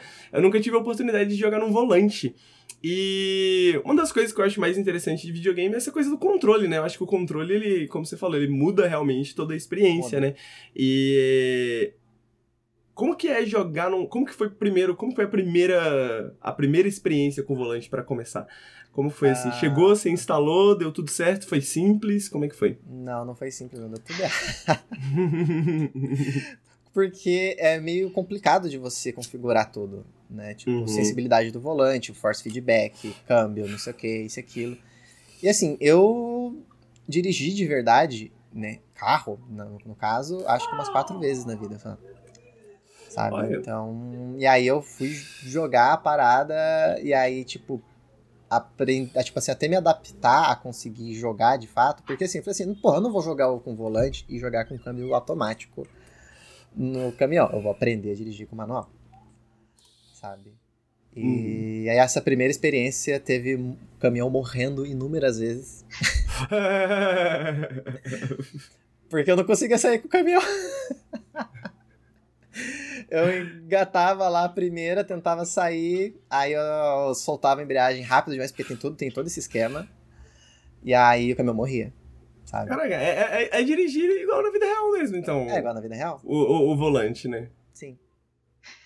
E é muito legal, porque ele tem todo um peso, sabe? É muito legal, assim. Tipo, o volante, é, esse aqui que eu tenho, ele, é, ele tem um giro de 900 graus. Então, Ah. torna a experiência muito completa, sabe? É, porque tem. Eu, eu- já vi que tem alguns, tem alguns volantes que eles. Opa! É, é, a Jess deu uma travadinha, mas acho que voltou. Eu já vi que tinha, tem alguns volantes que eles não giram tudo, né? Eles não giram Ah. várias, né? Eles não têm vários giros. Então 900 graus significa que ele faz vários. Você pode, tipo, realmente puxar o volante várias vezes, né? Sim. Interessante. Isso é, isso é muito foda. Eu cheguei a jogar um mês com um volante mais simples, que era um multilaser, eu acho. E aí eu falei, não. É. Legal, gostei, agora eu preciso do, do bom, sabe? foi, o, foi o momento pra, pra começar ali a pensar em volantes. E, e uma coisa que eu queria entender da, dessa questão de dirigir no volante, tipo assim, você aprendeu a dirigir meio que no Euro Truck Simulator, então? É, sim, basicamente. Porque até brinco com, falando com, com, com o Cardoso. Que já dá pra gente pegar, acho que as nossas horas de Eurotruck e levar pra tirar a nossa carteira de motorista. Porque. Cara, é muito completo. Tipo, nesse quesito, assim, ele é muito próximo, assim, a, a dirigir de verdade, sabe? Uhum. Porque. Ah, ele tem todo o peso, por exemplo, quando você tá andando, por exemplo, o cara no vídeo ali que tá passando ali, né, que você deixou rolando. Quando tem essas imperfeições, né, ou você pega numa estrada de terra, o volante começa a ficar tremendo, sabe? Caraca! Ele fica tremendo de um lado pro outro, assim. Se você tá saindo com um caminhão e o caminhão tá indo pra morrer, o volante começa a bater também, assim, sabe? E isso é muito foda de ter, assim. Quando você bate também, o volante já vira completamente pro lado, assim, sabe? É bem foda. Caraca, que sinistro. Eu, eu, eu, eu sinto que é, eu comparo muito, assim, porque eu, eu joguei, tava jogando bastante Forza, né, é, Uhum. recentemente. E, só que eu tava jogando no controle, né? E eu tava comparando o controle a quase, pra mim, um, aquelas bolinhas de estresse, Uhum. sabe? Porque às vezes eu sinto que essa é a sensação, né? Eu, pô, às vezes eu só quero estar com o controle na mão, eu quero estar sentindo o, com- a- a- o, o kinético ali da estrada, né? Sim. Sentindo o controle mudar. Você sente que é uma experiência parecida também no Euro Truck Simulator pra você? Sinto, sinto. É muito bom, porque conforme você muda de estrada, de alguma coisa assim, você sente tudo pelo volante. Então, porra, isso é, é muito gostoso. Assim, na moralzinha, assim, é muito bom. e é, é difícil, né? Porque são esses prazeres cinéticos do videogame que são os mais difíceis de falar sobre, né? Porque como Sim. você explica pra alguém o quão gostoso é, É. simplesmente estar com o controle na mão ali, tá com o volante na pois mão, é, né? tipo, é que você fala, porra, cara, você tem que ver o quão da hora é passar em uma lombada. Tipo, Ninguém vai É, entender nada, ninguém né? vai entender. sabe? Mas é muito bom. Inclusive, você falou do Forza, jogar os jogos como que nem o Forza com volante é maluquice, porque dá tudo errado. Porque o jogo ele é feito pra ser arcade, né? Pra você jogar no controle. Uhum. E aí, quando você vai jogar no volante, é, é maluquice. É maluquice. Parece que você tá dirigindo bêbado, assim, sabe? Tipo, não dá. Não dá. É, agora o Euro Truck Simulator faz bem sentido, né? Você não vai Faz. ter velocidades sinistras, né? Você, tipo, pô, é difícil fazer curva, né? Todas essas coisas. né? É. Sim, tipo, ah, sei lá, a ma- a maior dificuldade que você vai ter que fazer uma curva no Eurotruck é, sei lá, você tem que abrir a curva o suficiente pro caminhão não, sei lá, arrancar uma placa, Uhum. sabe? Então, essa é a maior dificuldade que você vai ter ali. Sabe? Ou às vezes, sei lá, alguém entrou na sua frente, porque às vezes acontece, sei lá, alguém entra na sua frente e aí você tem que desviar com tudo, porque, sei lá, o- a, a IA lá é, foi burra e fodeu você e você tem que desviar e frear na hora, sabe? Essa é a maior dificuldade que você vai ter. E uma pergunta: você estaciona no manual? Oi? Você estaciona no manual? Sim, sim. Eu- Caraca, como?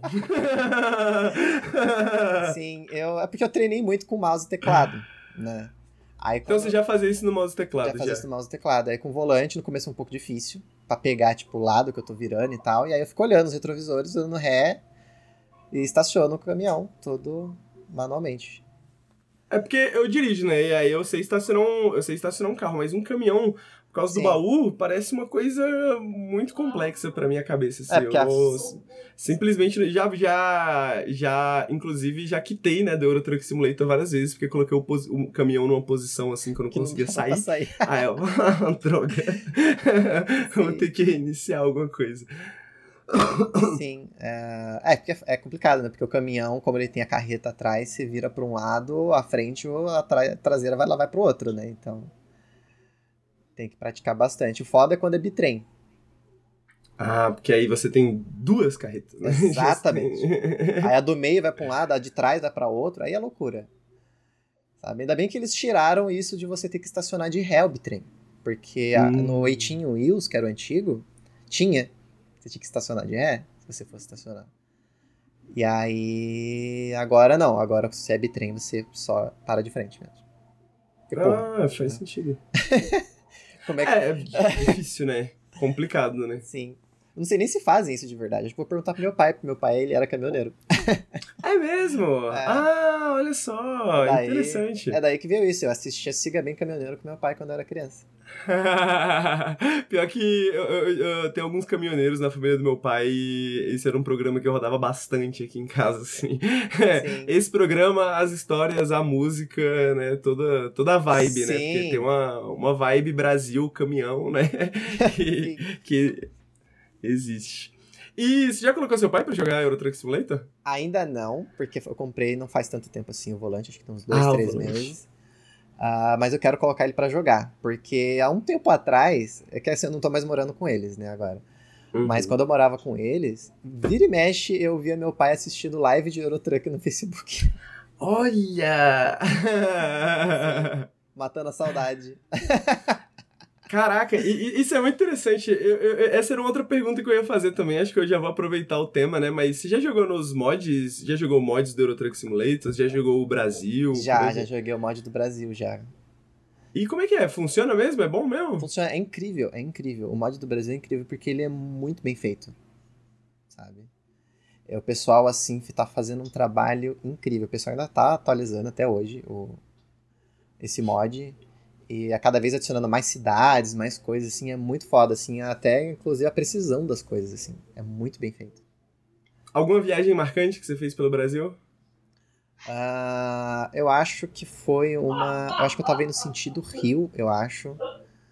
E aí eu só sei que eu peguei uma serra que eu não tava conseguindo ah, subir de jeito nenhum aquele negócio. Eu tava quase parando o caminhão, porque eu não ia. eu demorei muito, demorei muito pra conseguir terminar, porque o caminhão não era muito bom. E. Meu Deus do céu. Mas assim. É, por mais que tenha essas coisas assim, que inclusive é bem realista até, ah, é muito gostoso você estar ali, sabe? Jogando. Isso, isso é muito engraçado porque uma das viagens que eu fiz de carro com, com a minha namorada foi pro Rio. Uhum. E a gente pegou a serra e já tava anoitecendo, assim, e tinha um caminhão na minha frente. E uma, uma coisa que não saía da minha cabeça era: caraca, imagina se o caminhão não consegue parar de subir e só volta. Só né? volta, Se é. acontece Nossa. alguma coisa. Então, realmente, isso pode acontecer, né? Tem essa possibilidade. Tem essa possibilidade. Já aconteceu, inclusive, jogando no track. Ah, sei lá, às vezes para e aí, sei lá, semáforo e uma subida. E aí puta, agora eu tenho que sair com o caminhão, e o caminhão não vai, não vai, começa a voltar, começa a bater no carro pra trás. Sabe? Inclusive, Caraca. isso acontece muito jogando online, porque agora tem modo online. Truck. Hum, É, eu, eu ia justamente perguntar como funciona o, o, o modo online, porque eu já joguei bastante Eurotruck assim, mas eu acho que na época que eu joguei não tinha o modo online, ou eu não sabia usar, assim. Como é que ele funciona, assim, tipo, qu- qual a diferença? Ele é recente até o modo online. Ele acho que saiu para American Truck primeiro, depois saiu para o Euro Truck. Ah, e ele o que ele o, o que que faz? Você cria um servidor de até oito pessoas. E aí assim, as pessoas entram no seu jogo e você pode fazer um comboio, por exemplo. Cada um pode pegar a sua entrega, é só, só jogar ali junto, tipo, cada um fazer sua, sua coisa, sua entrega individual. Ou então a gente pode, sei lá, pegar todo mundo a mesma entrega e fazer um comboio para ir viajar para um outro lugar. hum. Ou então pegar entregas com rotas parecidas para poder se encontrar no meio do caminho. Sabe? E, Uhum. Cara, is- isso é muito gostoso de fazer. Eu jogo muito com com o meu amigo, com meu amigo Cardoso. Eu jogo muito com ele. E. Cara, a gente fica conversando horas. É um ótimo jogo para fofocar, inclusive.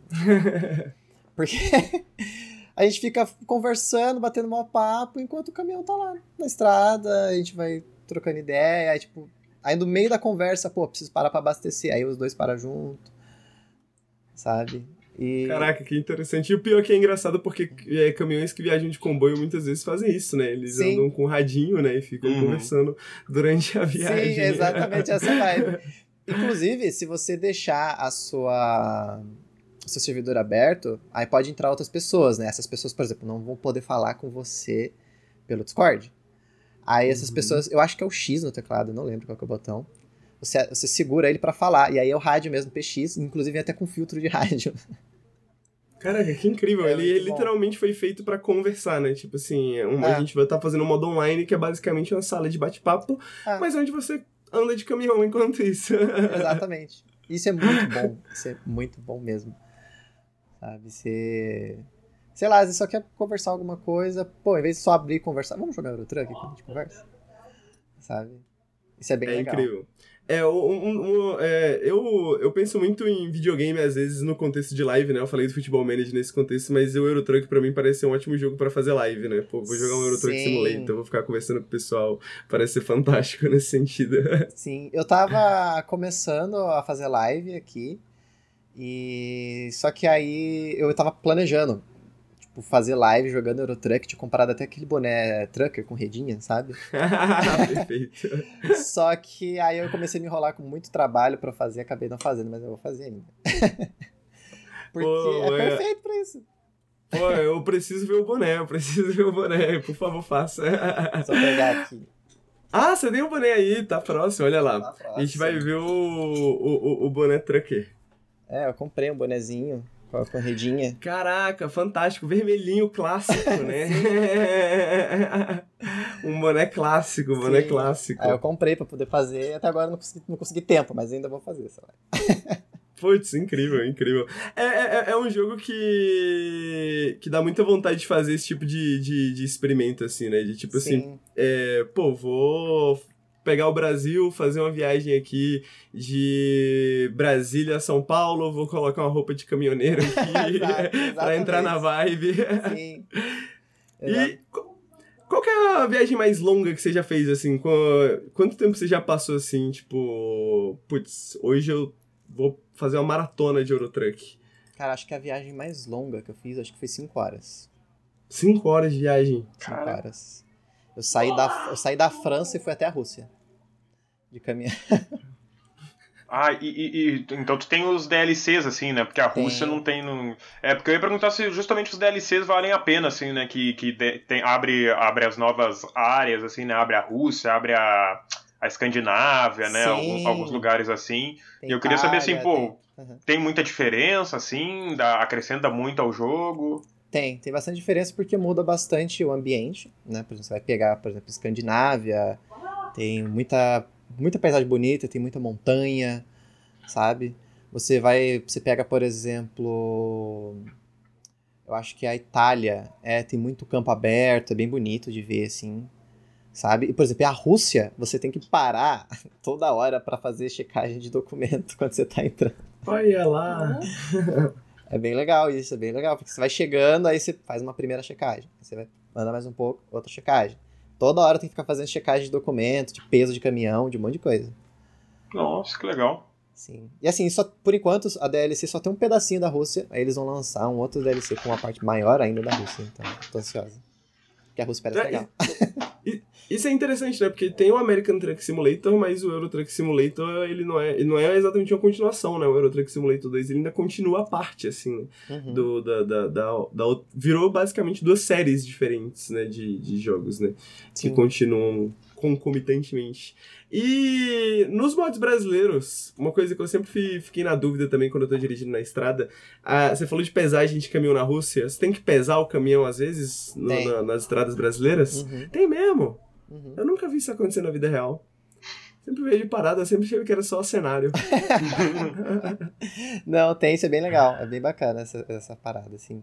Acho que, na verdade, essa, essa, essa feature do jogo, assim, acho que já tem desde os antigos, se eu não me engano. Hum, E aí o pessoal só foi encaixando e, e é bem legal isso. hum, ele vira tipo um bloco, assim, né? Entendi. Sim. E, e, a- além do mod brasileiro, tem outros mods interessantes? Como que é? Como que funciona? Porque eu imagino que tenha muito espaço, né, pra comunidade de mods, assim, de Euro Truck Simulator. E eu Sim. escuto falar que é bem ampla, né? Ah, tem bastante coisa. Uma vez eu instalei um mod que eu achei bem legal, que ele adicionava uns terrenos meio agressivos, assim, uns negócios meio difíceis de você andar, sabe?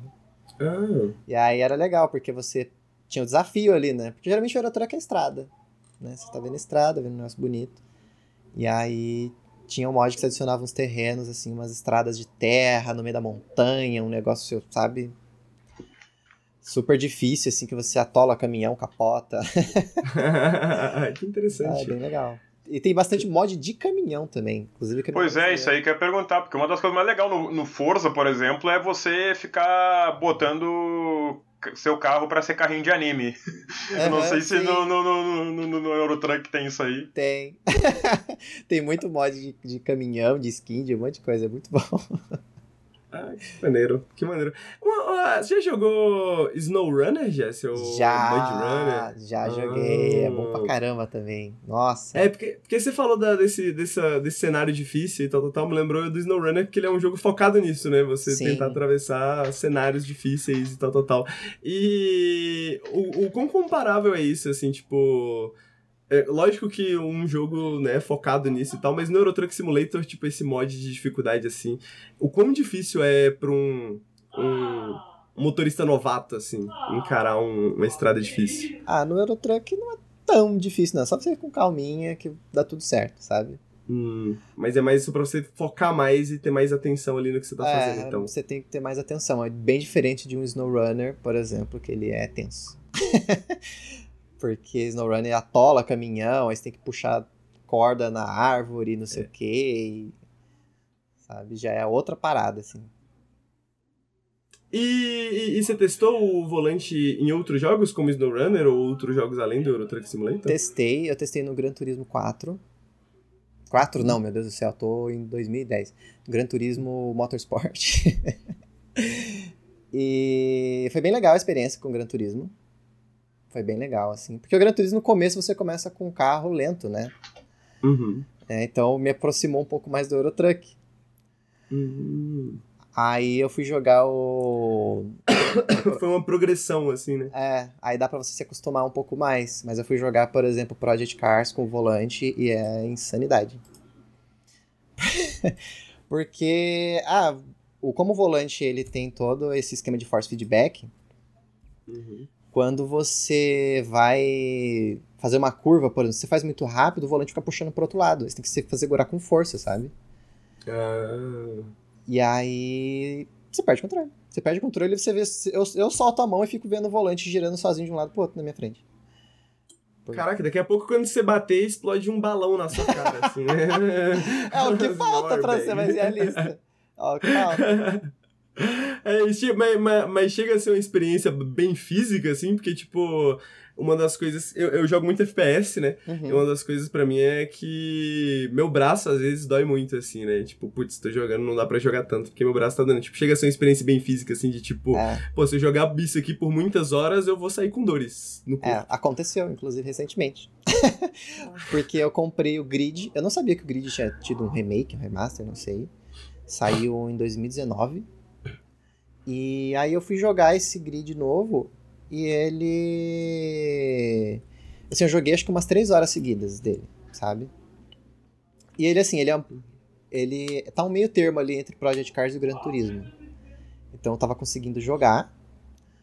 E só que, como é um jogo rápido, ele é muito rápido, eu tava toda hora aqui me sentindo no Velozes Furiosos, assim, virando, passa a marcha, é embreagem, só tipo aquele barulho, tá, tá, tá, tá, do tempo inteiro, trocando marcha.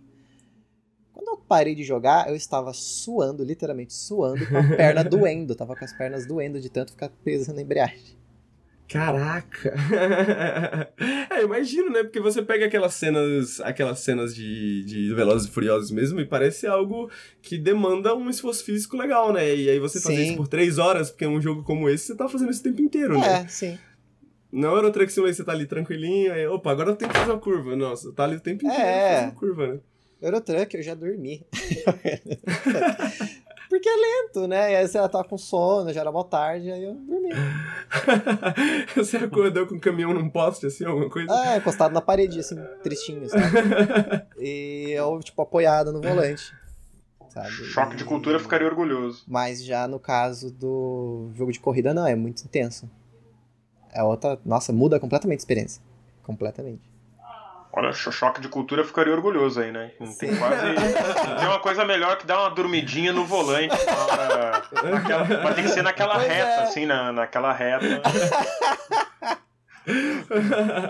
é porque é, até na vida real já é difícil, né, pô? Pois é. Os- é difícil ficar acordado, imagina na, imagina no conforto da, da, da sua casa, assim, numa cadeira legal, né? Pois Tal, tal, é. tal. E aí o jogo, sei lá, você coloca. Ele tem rádio online, isso eu acho muito legal. Hum, Não é uma rádio de verdade. Você escolhe lá. Por exemplo, se você quiser escutar, tipo, acho que é BBC News lá, você escuta. caraca, Sabe, que tipo, maneiro. é. Aí eu, sei lá, geralmente eu deixo, sei lá, umas rádios de rock, sei lá, nos 80, assim e tal. Aí fica aquela musiquinha tocando de fundo baixinho, com o barulho do caminhão. Aí duas horas da manhã, dorme. Que incrível. que incrível. Parece, ser- parece exatamente o tipo de coisa que eu faria, honestamente. Se, tipo assim, eu, eu vou, vou, vou fazer aquele wind down, né? Aquele tempo, assim, Uhum. de descansar de dormir, assim, né? Pra você dar aquela Sim. relaxada. Abrir um Euro Truck Simulator, jogar um pouquinho, né? Então, total. Dormir, talvez. Tirar um cochilo na estrada, 120. suave, suave, suave. Tranquilo, tranquilo. Sim. E, Jesse, o... pra gente mais ou menos finalizar aqui, é... queria entender, tipo assim, pra uma pessoa que não, um leigo, assim, de Euro Truck Simulator, uma pessoa que, às vezes, talvez não consegue enxergar por que que um Euro Truck Simulator pode ser pare- prazeroso, né? Uhum. É... Como que você recomendaria esse jogo, assim, pra uma pessoa que não conhece? Olha, eu tenho tentado recomendar já pra algumas pessoas. tô tentando. Experiências deu, deu, deu certo até agora? Ah, algumas sim, outras nem chegaram a tentar, né? Porque a ideia de, pô, vou jogar um de caminhão. Acho. Sabe? Mas assim, eu acho que. Ah, o, que o, que, assim, o que eu tento convencer as pessoas assim é que é, é o que você falou, é um jogo vibes, sabe? Assim, cara, quer um jogo pra relaxar? Não, não é, não é assim, você tem que entender que não é um Need for Speed, sabe? Você não vai andar com um caminhão a 350 km por hora sabe? É um jogo pra você relaxar a cabeça, sabe? Tipo, cara, quer dar uma quer jogar um negócio assim pra você esquecer um pouco dos problemas, colocar a cabeça um pouco no lugar, sabe? Pensar um pouco nas coisas, assim. Joga, é um jogo gostosinho, sabe? Tipo, é tipo escutar lo-fi, sabe? é uma bela comparação, é o lo-fi dos videogames. né? É, é o lo-fi do caminhoneiro, sabe? Então, e Anotando essa ideia pra fazer um vídeo lá do B do Steam, jogos lo-fi. Jogos lo-fi, exato. Mas é, tem mesmo a vibe daquele joguinho agora que sai recentemente de você tirar as caixas e colocar na casa, sabe? Tipo, você. É de mudança. Unpacking, né? Isso, unpacking. Unpacking. É, eu fiquei pensando também no Farming Simulator, né? Que eu joguei um, um pouquinho também. O Farming Simulator é bem nessa pegada também, um pouco, né? Sim. Eu acho que é isso, assim. Tipo, não vá pensando que você vai jogar um jogo de corrida, sabe? Não é isso. É um jogo pra você relaxar. É, recentemente eu passei horas e horas jogando o Power Washing Simulator, um jogo onde você tem um, aqueles motores de água assim, né? E aí Uhum. aquele jatão de água pra você ficar limpando a casa. E aí você fica limpando assim, até deixar tudo bem bonitinho, tudo limpinho. E o Euro Truck Simulator tem bem mais variedade, né? Então, se Sim. você dá pra você relaxar com uma- um Power Washing Simulator da vida, o Euro Truck Simulator é uma boa pedida também, né? Sim. E além do Euro Truck Simulator, agora para uma pessoa que às vezes é, já tem um interesse no Euro Truck Simulator, às vezes já joga um, um Euro Truck Simulator, mas ainda não não fez o investimento assim, né? É, Eu tô Ok, é, sou eu, tá? Não é um amigo meu, sou eu. uma pessoa que gosta desse tipo de jogo, mas ainda, pô, será que vale a pena o investimento? Será que eu gasto dinheiro com isso? Putz, será que vai ser bom? Será que vai ser um brinquedo que eu vou comprar e vou deixar de lado depois? O que que você, como é que foi essa experiência de mudar pra você e como que você recomendaria o, o- um volante, a experiência de jogar no volante? Olha, eu. Pra mim, assim, é, o volante, ele, é- ele muda muito a experiência.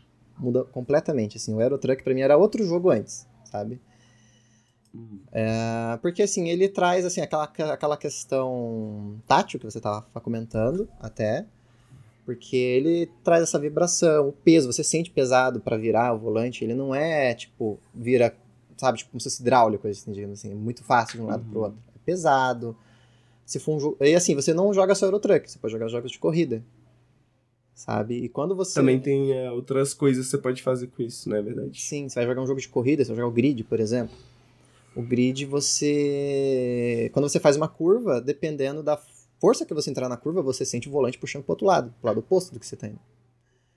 Sabe? Então, assim, acrescenta muito na sua, na sua experiência jogando o jogo, assim. Pra mim, eu, eu tinha esse medo, inclusive, pô, vou comprar um negócio, só vou jogar Truck, sabe? E tinha um pouco de medo de enjoar, mas assim, não enjoa. É, faz parte. Pra mim parece que o Eurotruck agora sem o volante não dá. Sabe? Era, é- era isso que eu tava com medo de ouvir, assim, que era um jogo diferente, assim, porque isso, isso é o que me convence, porque realmente parece, né? Parece realmente ser uma experiência completamente diferente, tipo, outro Euro Truck Simulator mesmo, né? Sim. E era isso que eu tava com medo de ouvir, porque, putz, eu preciso ter essa experiência. eu, não, eu não posso viver sem jogar um Euro Truck Simulator no volante tal, tal, tal. E conta pra gente da marca do seu volante, que eu acho que vai ter algumas pessoas que vão estar ouvindo Sim. isso e vão acabar interessadas, né? O meu volante é o da Logitech, é o G923. Ele é a versão para PC e para PlayStation, funciona tanto no PlayStation 4 quanto no PlayStation 5. E tem, tem também a versão nove- G920, que é para PC e Xbox, no caso. E a única diferença é essa? É. Um é. Ah, É legal. porque muda os botões, né? Que ele tem na frente dele, ele muda Ah. todos os botões. Faz sentido, faz sentido. E aí eu comprei esse aqui porque eu pretendo investir no PlayStation 5 agora. E eu quero jogar muito Gran Turismo. porque era meu jogo favorito, assim, então. Esse aqui pra mim serviu bem. Assim, e. Ah, outro detalhe, o câmbio não vem junto. Tá. Ah, o câmbio não vem junto, então o câmbio você tem que comprar separado. Tem que comprar separado. Eu. Porque.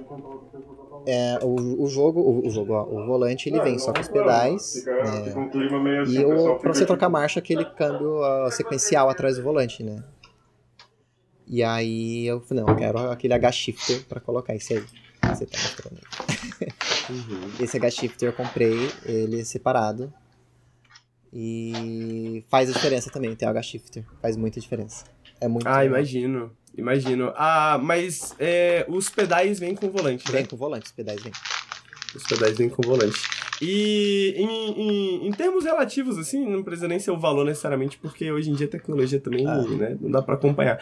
Mas o H-Shifter, ele é metade do valor ou é, tipo, é o mesmo preço do volante? Como é que é? Não, não. O H-Shifter eu paguei nele acho que uns 300 e pouquinho.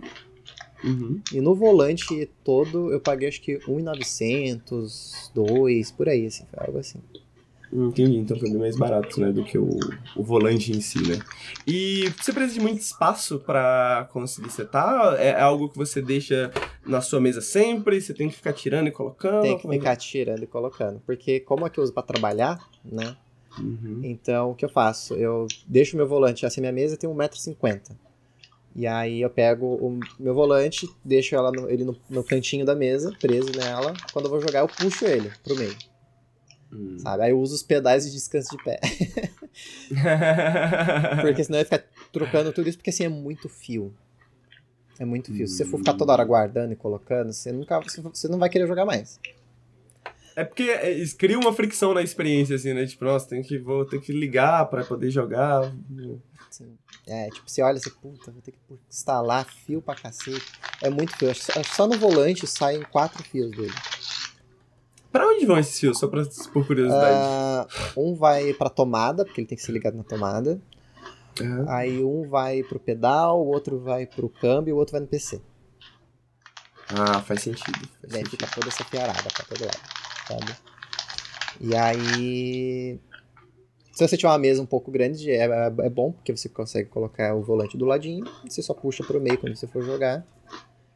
Ah, ou então tem os suportes, que o pessoal que tem bastante no Mercado Livre, suportes de case cockpits, né?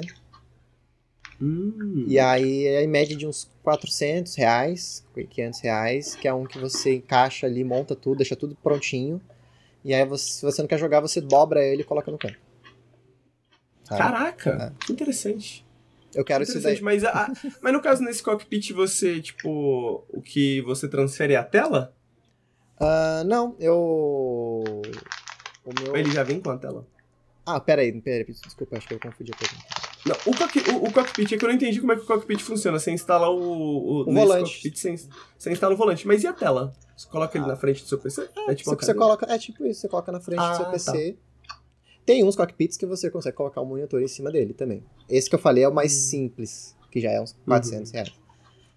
Então, é, nele você só coloca o volante e tal, e quando você for jogar, você desdobra ele, posiciona ele ali na frente pra você poder jogar. Aí, se você... Aí você não quer mais, você dobra e coloca ele no cantinho, assim. Só que tem que ser na frente do seu PC ou da sua televisão. Faz sentido, faz sentido.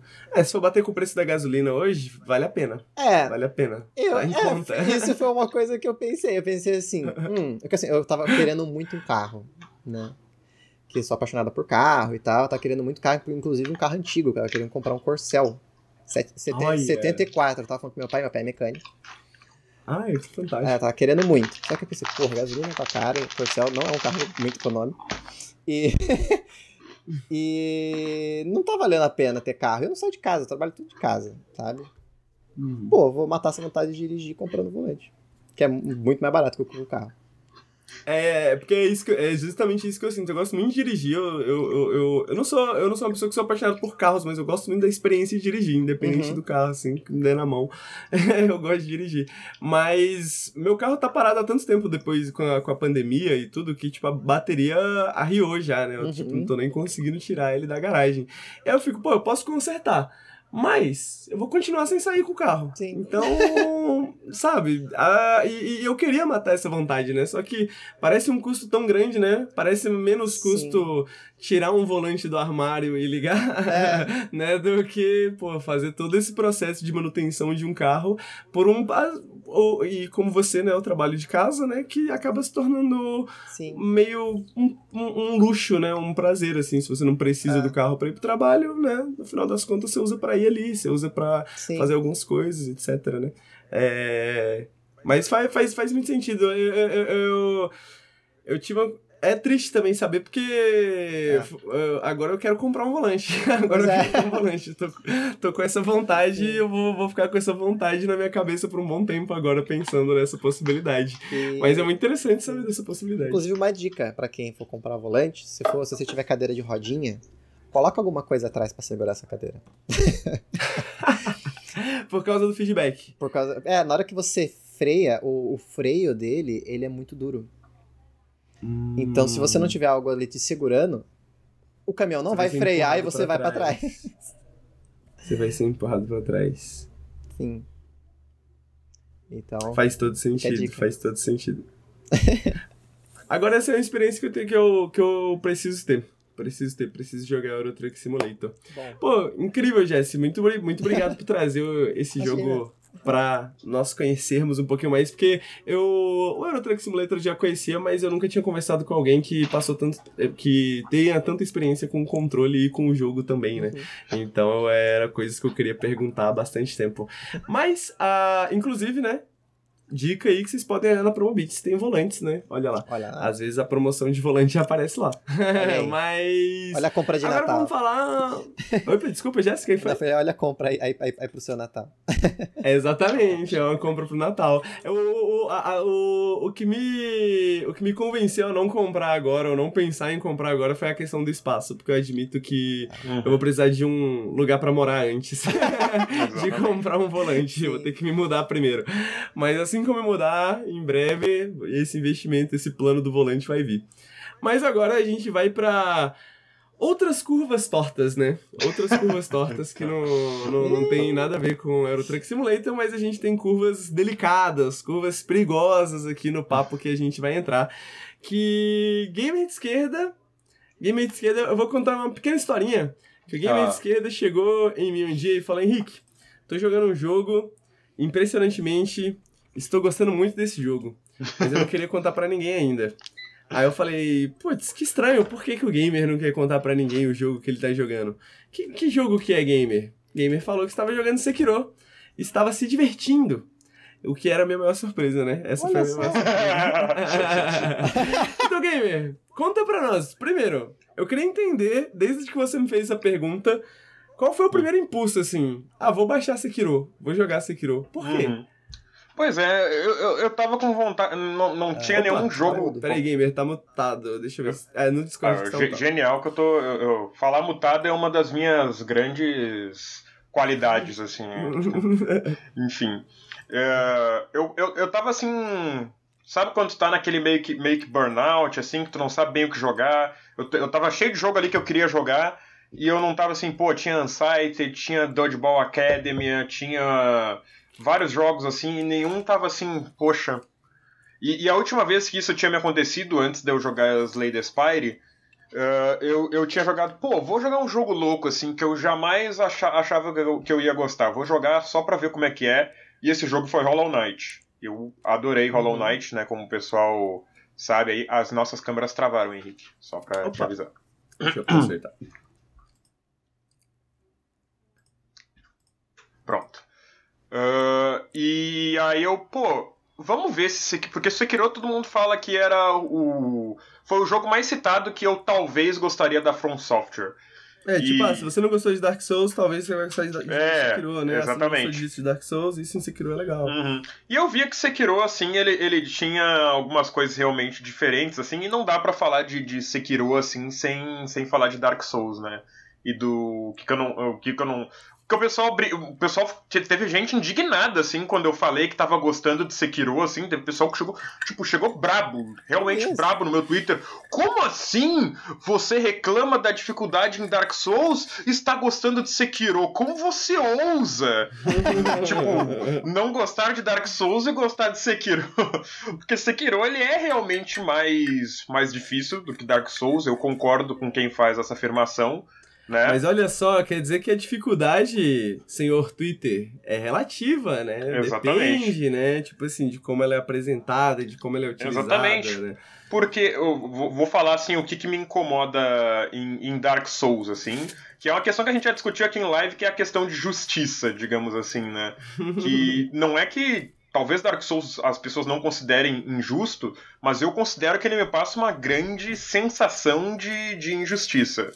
Que é, tipo, sabe quando tu tá jogando aquele RPG de mesa e tu tá lá, pô, tô, tô jogando aqui, tô querendo me divertir e, e o mestre ele só quer saber de te matar. Ele, tipo, tudo que ele faz no jogo é pra te matar. Ele bota assim, porra, tu tá andando? Opa, andou sem olhar pro teto, hein? Caiu Você um sente- negócio aqui do teto e te pegou. Sabe? Em resumo, você sente que Dark Souls tá tirando com sua cara. Exatamente, eu, eu, eu, sinto que Dark Souls é esse mestre que tá me, me trollando, assim, pra, pra, pra me matar toda hora, sabe? Tipo, tô andando, de repente, opa, abriu o chão. Eu tô andando, opa, veio o um negócio do teto. Eu tô andando, de repente, opa, explosão. Uhum. Opa, caiu o chão e tu foi parar numa luta de boss. Aí tu fica tipo, caralho, mano, que, que, que saco, deixa eu andar em paz. Eu achei que tinha falado boxe, aí eu fiquei, caraca, essa é, é boa, mas eu não gostei. eu tinha falado o quê? Essa, achei que era. Você caiu na luta de boxe. não, não, luta de boxe não, luta de boss. É, essa é boa.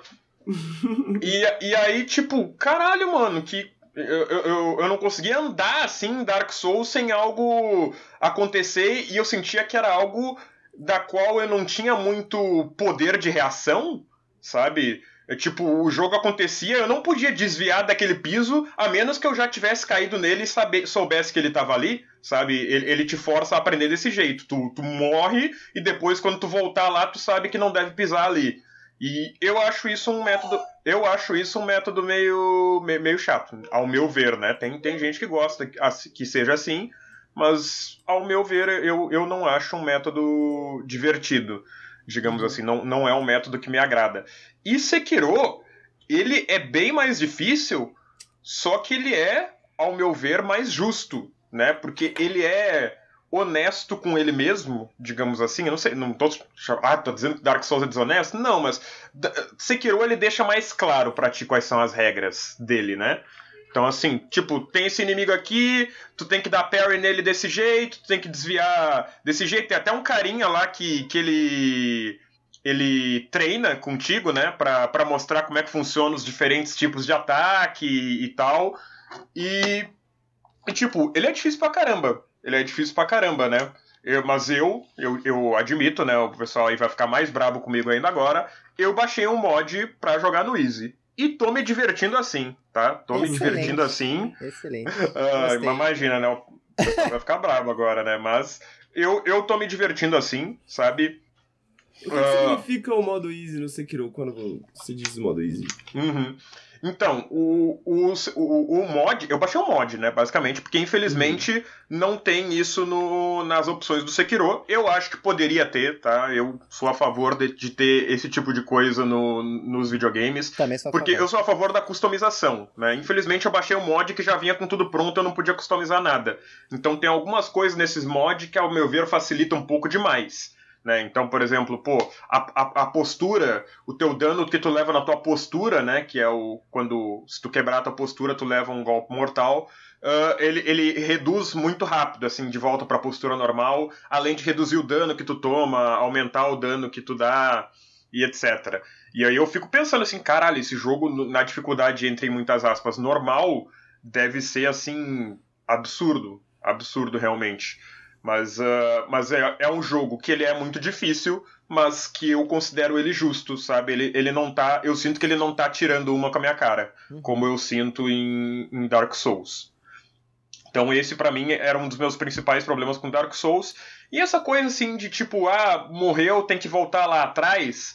No Sekiro isso também é aliviado, apesar do jogo ser muito difícil, porque os checkpoints, né, que são aquelas fogueirinhas, no, no Sekiro são os ídolos, elas ficam praticamente do lado dos chefes. Todos os chefes que eu peguei a, a, até agora, a fogueira ficava praticamente do lado dele, sabe? Tu só andava ali e ia até o chefe e começava a luta.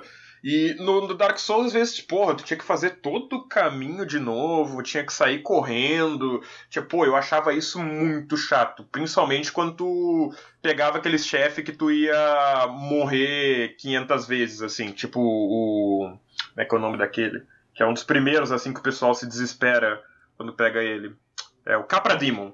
Capra Demon, tu tinha que fazer um, um caminho grande lá, enfrentar uns cachorros no caminho, uns ninja. Era muito chato, era muito chato o, o Capra Demon. Então, no Sekiro eu sinto que ele tem mais. Uh, ele tem. ele te dá mais capacidade de reação também. O que, que eu quero dizer com capacidade de reação? Pô, fui atacar um inimigo e tinha outro inimigo escondido deu merda. Sai voando com o teu gancho lá, sai se pendurando nos telhados, uh, sai e vai pro stealth, que os, os, inimigos imediatamente vão parar de te procurar. Eles são bem, assim, a, a, a IA do inimigo em termos de te procurar no stealth é bem ruim, né? Não digo ruim porque acho que funciona dessa maneira. Boba, né? né? É boba, é. Ela é uma IA tipo, ah, tu, tu saiu dali, ficou no mato, ninguém vai sair correndo atrás de ti, sabe? Ninguém vai ficar te procurando por muito tempo, não, não tem muito problema nesse sentido. Então tu pode rever as tuas opções. Generosa, uma boa palavra aí que o Bruno, o Bruno achou. Ela é generosa. Lá vem, lá vem o defensor.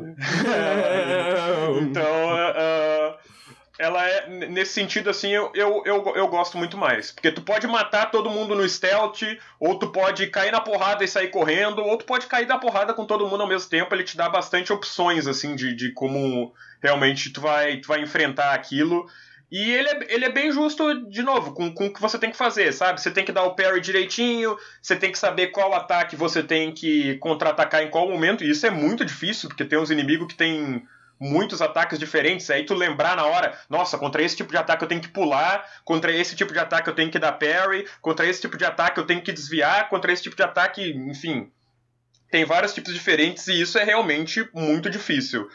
Mas, uh, uh, e eu acho que às vezes ele talvez exagere na dificuldade. Todo mundo fala do último boss, eu não zerei o, o jogo ainda, tá? Mas tem alguns momentos assim que.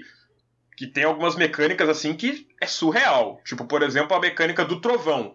Pra tu não tomar dano de trovão, que é um dano muito alto, quando um, um chefe vai dar o dano de trovão, tu tem que pular, dar parry no ar, no trovão, e apertar o botão de ataque antes de cair no chão, porque se tu cair no chão quando tu deu, deu parry no trovão, tu é eletrocutado. E aí tu tem que pegar, dar o é, parry tá no. certo, tem que aterrar o bagulho. É, pois é, mas é exatamente, tipo, tu tem que dar o parry no trovão e apertar o botão de ataque para jogar o trovão de volta no inimigo. E tipo, é, é, é muito bom, mas é difícil para um caralho.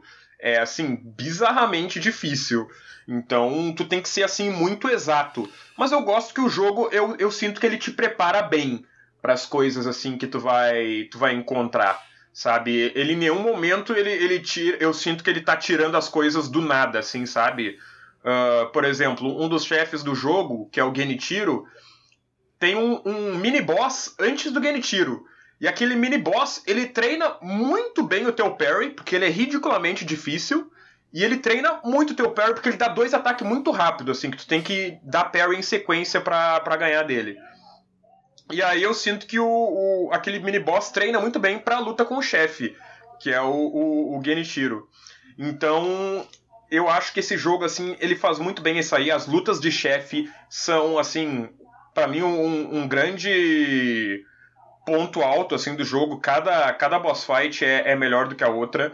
A minha favorita até agora foram os quatro macacos, que é uma boss fight que não é exatamente uma boss fight, sabe? Tu não tem que ficar desviando e essas coisas. Tu tem que simplesmente uh, achar quatro macacos do cenário, macacos assim inofensivos, eles não te atacam. Só que tem um problema. Tem um macaco que ele enxerga muita distância, muito bem, então tu não pode chegar nele de longe. Tem um macaco que ouve muito bem, então é impossível pegar ele no stealth. Tem um macaco que ele avisa os outros macacos se ele te vê, ele bate panela assim, avisa os outros macacos, e tem um quarto macaco que tu não sabe onde tá.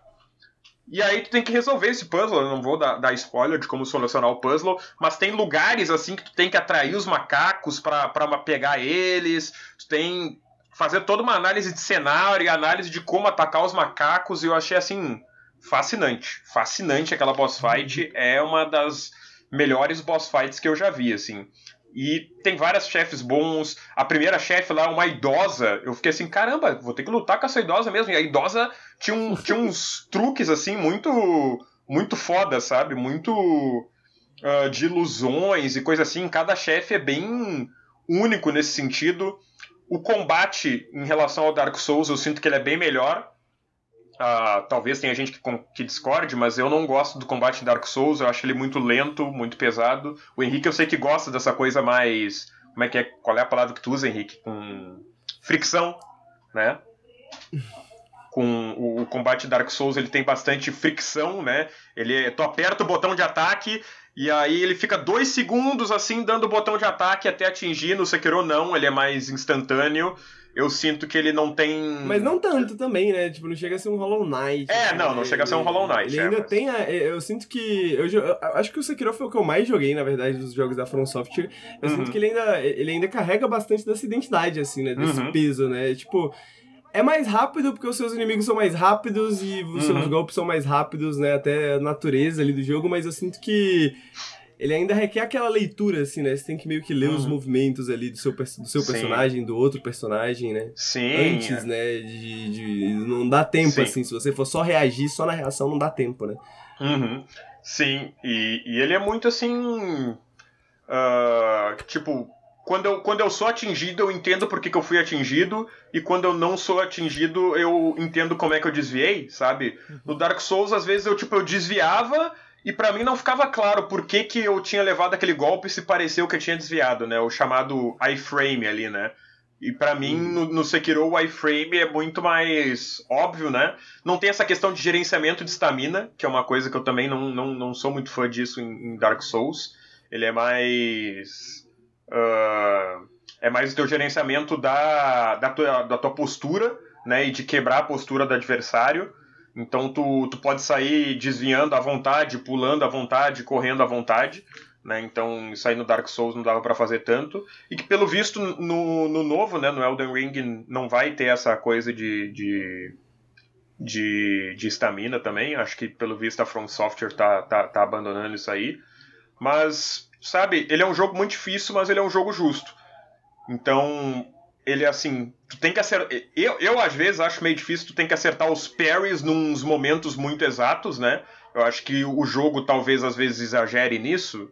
Uh, não sei se isso é, eu, eu vejo muita gente digam, digam, dizendo que às vezes ele é difícil demais, que largou no último boss porque era insano, sabe? Então acho que realmente, tipo, opções de customização não prejudicariam o jogo, não prejudicariam a, as pessoas que querem jogar o jogo, se divertir com o jogo, mas, porra, não, não quer largar o jogo porque tentou 30 vezes matar o último boss e não conseguiu, sabe? Uhum. É, o, inclusive na época do Sekiro saiu uma grande matéria que. Na verdade foi uns seis meses depois. Uhum. Mas saiu uma grande matéria que causou vários burburinhos, né? Uhum. Eu chitei sim pra. Ah, pra, sim. pra passar do último boss de, de Sekiro e eu tô feliz com isso. E aí o gamer ficou puto, né? O, não o gamer de esquerda, mas o gamer médio, né? O gamer médio ficou puto. Ficou, caralho, como assim? Jornalistas não jogam videogame, não sabem jogar Ah, videogame, Deus. como que você pode falar de videogame? Até hoje a galera cita isso como exemplo de um review, né? Mesmo Uhum. sendo que o ba- bagulho saiu seis meses depois, assim, era tipo uma, um- um- uma peça opinativa, né? Que não tinha nada a ver com o review do jogo em si. Uhum. Mas que talvez seja da onde vem esse coach do cheater, né? Que Uhum. se eu não tô. tal- tal- talvez venha dessas Eu, eu, discussões eu aí. tenho quase criam. certeza que foi no Twitter isso aí, ó. É, esse- quase certeza que essa é, é, foi uma foi uma tweetada que alguém deu aí algum dia.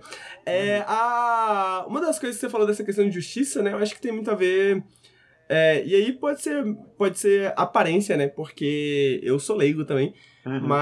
Mas acho que me parece menos obtuso, né, o Sekiro, né? Ele me parece Uhum. um pouco mais claro em relação às mecânicas Sim. dele, assim, ao que, que ele quer que você faça, o que, que ele espera que você faça, Sim. né? Enquanto Dark Souls, ele não tá tão preocupado com isso, eu acho. né? É, ele, ele é mais fechadinho. Ele diz, por exemplo, os personagens dizem, ó, tu devia ir pro lugar tal. Devia fazer isso. O, o outro ele não deixa muito claro. O Dark Souls não deixa muito claro pra onde tu deve ir. Até os próprios itens, assim, de Sekiro, eles são bem claros com o que eles fazem, sabe? Ó, se tu usar esse item, tu vai eh, ganhar mais vida. Se tu usar esse item, tu vai dar mais dano. Tu vai dar. No, no Dark Souls eu senti que, tipo. Porra, será que eu uso esse item? O que, que será que esse item faz, assim, sabe? Não, não- a descrição do, do, do item em Dark Souls não, não ajuda muito, não é muito clara, talvez. Então, ah, eu, eu, eu, sinto que ele, ele realmente ele é um jogo mais claro e por isso ele também é mais difícil, né? Também porque ah, ao, ao mesmo tempo em que ele é honesto contigo, ele é ok, mas tu vai ter que ser o pica assim pra, pra, pra passar dessa, dessas partes aqui, né?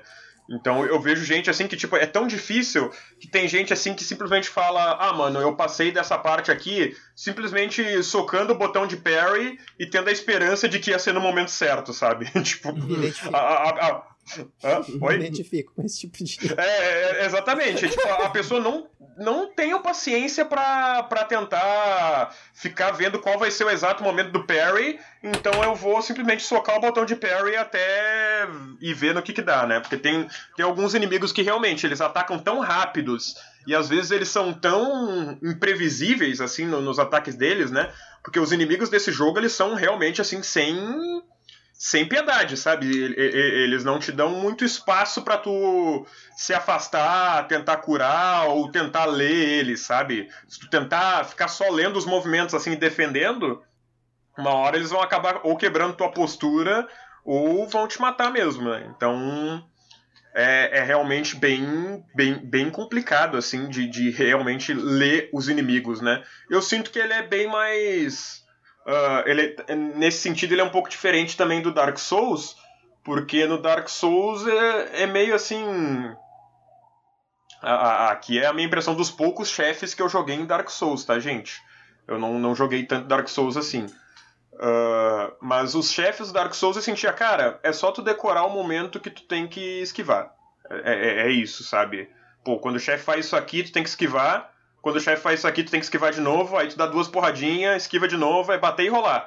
E no Sekiro, tu tem que saber, não. Nesse momento, tu tem que dar o Mikiri Counter. Nesse momento, tu tem que pular. Nesse momento, tu tem que usar as- a melhoria lá do, do. Que tem as melhorias que tu tem no teu braço mecânico. Nesse momento, tu tem que fazer isso. Então, tem várias coisas É, diferentes que tu tem que fazer no combate. ferramentas? É isso que você quer dizer? É, mais ferramentas, isso, exatamente. Acho que uh, Sekiro te dá mais ferramentas nas lutas com os chefes. Dark Souls você tem lá as suas magias e tal, mas bater e rolar é basicamente a estratégia do, do Dark Souls pra pra qualquer chefe.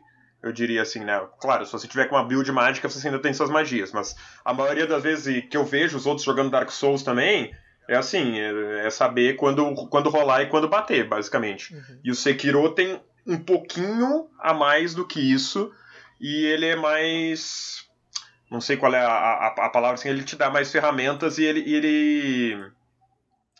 Ele não é só bater e rolar, né? Nesse O que, sentido. de E certa também. forma, complexifica as coisas um pouco também, né? Porque Exatamente. Eu fico mais confortável em pensar, pô, se eu aprender que hora que bater e hora de rolar, de boa. Uhum. Agora, putz, aprender ali que hora dá o counter, que hora dá não sei o que, que hora dá Uhum. o parry, né? Tipo, o Sekiro, o, o, o Sekiro, como eu tava jogando, eu não tava jogando no meu console, né? Eu tava jogando, tipo, na casa do Ricardo. Uhum. Chegou um momento que eu falei, ok, eu vou parar, porque eu só vou conseguir passar dessa parte aqui se eu dedicar algumas horas que eu não vou ter, Uhum. né? Pra, tipo, aprender essas mecânicas e entender Sim. mesmo como é que tá É. funcionando. Se bem que o Dark Souls eu não cheguei nem nisso, né? Então. É, pois é, nesse sentido, o, o- Sekiro ele é mais assim, eu sinto que o Sekiro ele é mais tipo.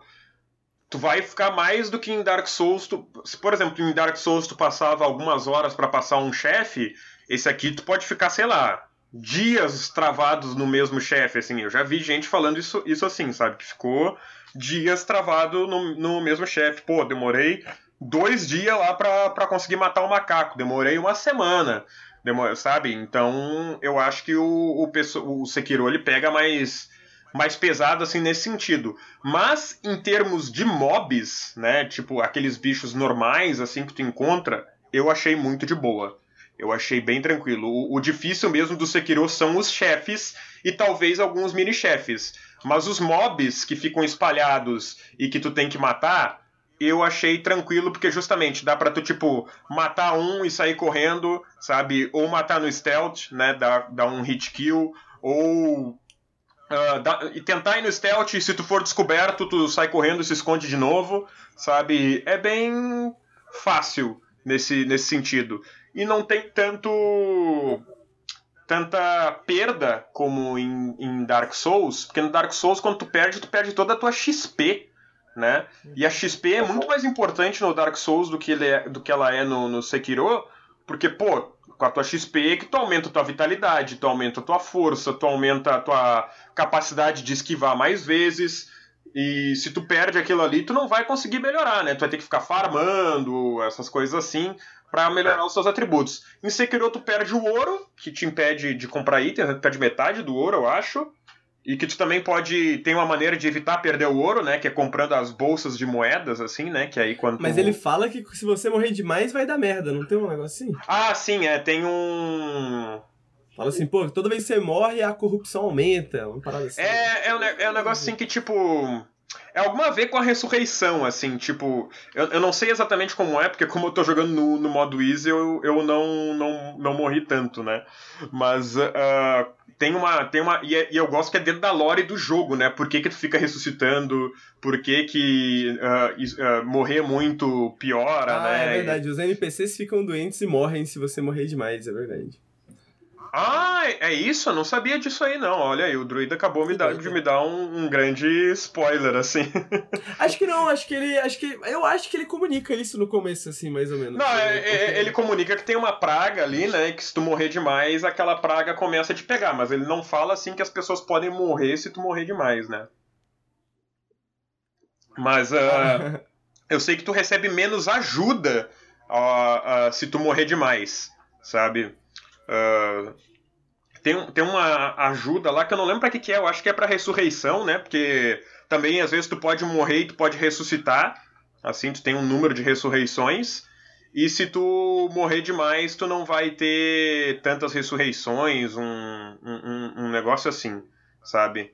Mas eu posso estar falando besteira, como eu disse, eu não completei o jogo, eu não sei todos os aspectos do jogo, né? Mas enfim, eu acho que o que diferencia ele realmente de Dark Souls é é a questão do combate ser mais uh, dinâmico, mais rápido e ele ser bem claro com as hitboxes e os iframes. E a questão da, da justiça, assim, que tem alguns momentos em Sekiro, assim, que, que são meio que parece meio que armadilhas, assim, mas ele te dá capacidade de reação sabe? Ele não é assim, opa, caiu, acabou, vai ter, não se fudeu, não, não, morreu, morreu, sabe? Não. Ele te dá uma capacidade assim, pô, surge um bicho do nada, dá pra tu desviar, ou dá pra tu uh, sair pulando, sair correndo. No Dark Souls eu sinto que ele não, ele não te dava essa chance, sabe? Uhum. Se tu não soubesse que tava lá. Ou se. Algumas armadilhas em Dark Souls até tem algumas pistas de que elas estão ali, né? Mas muitas te pegam completamente de surpresa, a menos que você já saiba que ela tá ali. No Sekiro eu sinto que ele te dá uma, uma capacidade maior de, de, de reação. Então, e a história também é bem é bem mais interessante no eu, eu acho que ela é contada menos de forma menos expositiva. Não, não, não, não, mas ela é. é porque todos os jogos da From Software são assim, né? Eles não explicam muitas coisas, mas eu sinto ah, que esse. Então, então tem, é mais é, expositivo, né? Ele é mais expositivo. Ele explica melhor a história do que Souls explica as histórias. Uhum. Quer dizer, melhor não é bem a palavra, né? Mas ele é mais masti... ele dá mais mastigadinho uhum. para você. Souls, Souls não explica muito, né? Exatamente. Souls é é, o, o, pessoal faz aquela, aquela piada de que, tipo, tu tem que ler a, as lore do, dos itens para entender a narrativa de Souls e tal. O Sekiro não, o Sekiro tu sabe mais ou menos o que, que tá acontecendo, por que, é, que as coisas estão acontecendo. Tem personagens, tem uma ação ali acontecendo, hum, né? Tem relação com os personagens, né, que tu desenvolve oferecendo bebida para eles, e aí eles te um, contam uma um história. Arco, né? uhum, todos os personagens têm um arco, assim, então eu acho bem, bem interessante tem aquelas mecânicas da, das ferramentas do, do, dos braços, assim, né? E essa luta, essa coisa da postura é muito legal, porque ao mesmo tempo em que os chefes eles são muito difíceis, tu sente que tu e o chefe estão no mesmo nível, sabe? Se tu quebrar a, tua post a postura deles, tu pode dar um golpe fatal, mesmo eles estando com a vida cheia, e se eles quebrar a tua postura, eles também podem te dar um golpe fatal, né? Então, uhum. tu sente que é uma questão mais, mais justa, assim, apesar de ser estupidamente difícil. E bom, eu ainda quero terminar o jogo, eu só parei porque realmente eu, eu peguei um bug que realmente atrapalhou a minha gameplay. Eu, eu vi poucas pessoas com esse bug, tá? Não parece ser um bug recorrente, mas quem pegou assim não sabia como resolver. Que é. Tem uma técnica que quando tu mata alguém, tu pode usar imediatamente uma técnica para deixar aquela pessoa sob o teu controle, como se fosse uma marionete, digamos assim. Só que quando eu uso essa coisa, a pessoa morre logo depois. Até aí isso não seria um problema. Só que tu precisa usar isso para avançar numa parte do jogo. Tu precisa uh, ter um inimigo lá que tu não pode matar e tu tem que usar alguém de isca para aquele inimigo ir atrás dele e tu passar por aquele inimigo despercebido. E, e isso como eu não tô conseguindo fazer, está sendo Você bem não consegue passar bem complicado, é, tu não consegue passar. E tem uma outra lá que tu precisa realmente usar essa técnica. é, é, bugou na hora, mas felizmente desbugou depois, que é quando tu precisa levantar uma pipa. Tu precisa que um cara lá levante uma, uma pipa pra ti e deixe a pipa levantada. E eu não consegui ele fazer ele fazer isso. Só que aí quando eu teletransportei pra fogueira, apareceu como se ele tivesse feito isso. Então eu não sei exatamente o que aconteceu assim que que deu uma, uma desbugada, né? Bugou, né? Bug é sempre bom porque fica aquele mistério, né? Será que é bug? Será que é do jogo, né? Não, não, aquilo era bug com Ah, certeza. ah, é, não, eventualmente você descobriu, né? Mas eu imagino que na hora, né? Você ficou assim, É, "Ah, na, na- na hora eu fiquei, pô, errada?" se- se- será que ele morreu porque não tinha nenhum inimigo com quem lutar e por É. isso ele, ele morreu, sabe? Eu fiquei assim. cria várias teorias, né? Várias teorias. Uhum, é. Então, tá é, pois aí, é, será né? que não é do mod? Eu não, eu não sei, né? Eu não sei. Porque eu vi outras pessoas e eu não sei se as outras pessoas estavam usando O mod mod também. Eu não sei. Pode ser, né? Pode ser. Mas É. eu já descobri que tem outra maneira de passar dessa parte, não necessariamente precisa do. do de extra- pegar o inimigo lá pra distrair, então eu vou, vou voltar a jogar e passar dessa parte pra finalizar o jogo, porque eu tô gostando bastante. Eu tô assim. Pô. Eu Nunca pensei. e- e- eu- eu- o pessoal brinca, assim, eu, eu, eu brinco também bastante com Dark Souls, mas eu confesso, é um jogo que eu me esforcei muito pra tentar gostar. Uhum. Eu É, tentei é, é. gostar de Dark Souls, eu joguei de todas as maneiras possíveis, só que não deu, sabe? Era Não- justamente isso que eu ia comentar. Eu gosto de trazer o gamer pra, pra falar sobre jogos da From Software, né? Dark Souls. sabe? Porque eu sinto que ele tem uma opinião heterodoxa, né? Sobre, sobre os jogos, sobre a franquia. E, mas mesmo assim, é, mesmo concordando ou não concordando, e pra mim tanto faz, porque eu não joguei. É, eu sinto que o contraste, né, de, pô, como que você experienciou o Dark Souls, como que você experienciou o Dark Souls 2, como você Uhum. experienciou o Dark Souls do co-op, como você experienciou agora o Sekiro, eu acho que mesmo esse contraste, assim, concordando ou não concordando, acho que é, revela algumas coisas sobre esses jogos, né? Tipo Uhum. assim, revela alguma coisa sobre Sekiro, né? O fato de que você gostou do jogo, apesar de ser um cara que não gosta muito de Dark Souls, Uhum. etc e tal, né? É. Então acho que isso é- E, e isso que é bem revela que é, dá pra gostar do jogo e não vai mudar. Não vai impactar negativamente a tua experiência de jogo se tu deixar ele um pouquinho mais fácil, Uhum. sabe? É, tá aí. Não, não, não é algo que, tipo, nossa, vai, vai destruir a, a experiência do jogo. Eu tenho certeza que talvez eu não jogaria Sekiro. Não, talvez não. Tenho certeza que eu não jogaria Sekiro se, se não tivesse esse mod, Uhum. sabe? Então. ah, É, eu admito que uma das razões que eu nunca quis terminar nenhum Dark Souls, nenhum Sekiro, é porque eu pensei, putz, vai dar mó trabalhão. Uhum. vai dar mó É, Eu- pô, imagina, Jess, pô, tem um volante, pode jogar no Truck Simulator a hora que quiser no volante. Vai ficar morrendo, não É, Sekiro. não, vou, vou pra estrada. A falar Exato, que assim, é. eu sou uma pessoa que eu não gostei do Dark Souls, eu tentei jogar também. Eu, olha aí, é das minhas. eu tentei, falei, não, não é possível, cara. que- Quem, quem sã consciência joga isso aqui, sabe? Tipo, e aí, mas com o gamer falando agora do, do, de- desse, desse- Sekiro e com o mod também, eu fiquei com vontade de jogar. Porque ele parece interessante, só Uhum. que, tipo, Uhum. quando eu pensava, puta, que jogo difícil e tal, não sei o que, agora eu fiquei interessado em jogar esse daí também. Uhum. É, talvez, ah, porque às vezes, tipo assim, às vezes eu não quero. só- sabe quando você vai no, no McDonald's assim, você pede só batata frita? Uhum. Sabe? Às Uhum. vezes eu não quero a experiência completa, às vezes eu quero Ah, só batata Exatamente. frita. E, Né, e- então- e- e é legal porque eu, eu, eu, eu faço meio que quando eu uso mod, assim, pra deixar mais fácil ou pra modificar alguma coisa no jogo, eu brinco porque, tipo, eu jogo como se eu não estivesse jogando com mod, Uhum. entende? Então, co- coisas que eu não precisaria fazer, eu faço só pelo. meio que pelo roleplay, Uhum. digamos assim, sabe? Eu podia simplesmente segurar o L1 e eu ia defender todos os ataques e, e foda-se. Só que eu não faço isso porque ficaria chato, né? Então eu, eu jogo como se eu realmente precisasse dar o parry na, na, na hora exata, ao invés, de, eh, ao invés de simplesmente deixar o botão de defesa apertado. Eu. Eu jogo. Assim, Uhum. no, no roleplay como se eu estivesse jogando normal. E isso deixa. Eu sinto que deixa mais divertido. Sim.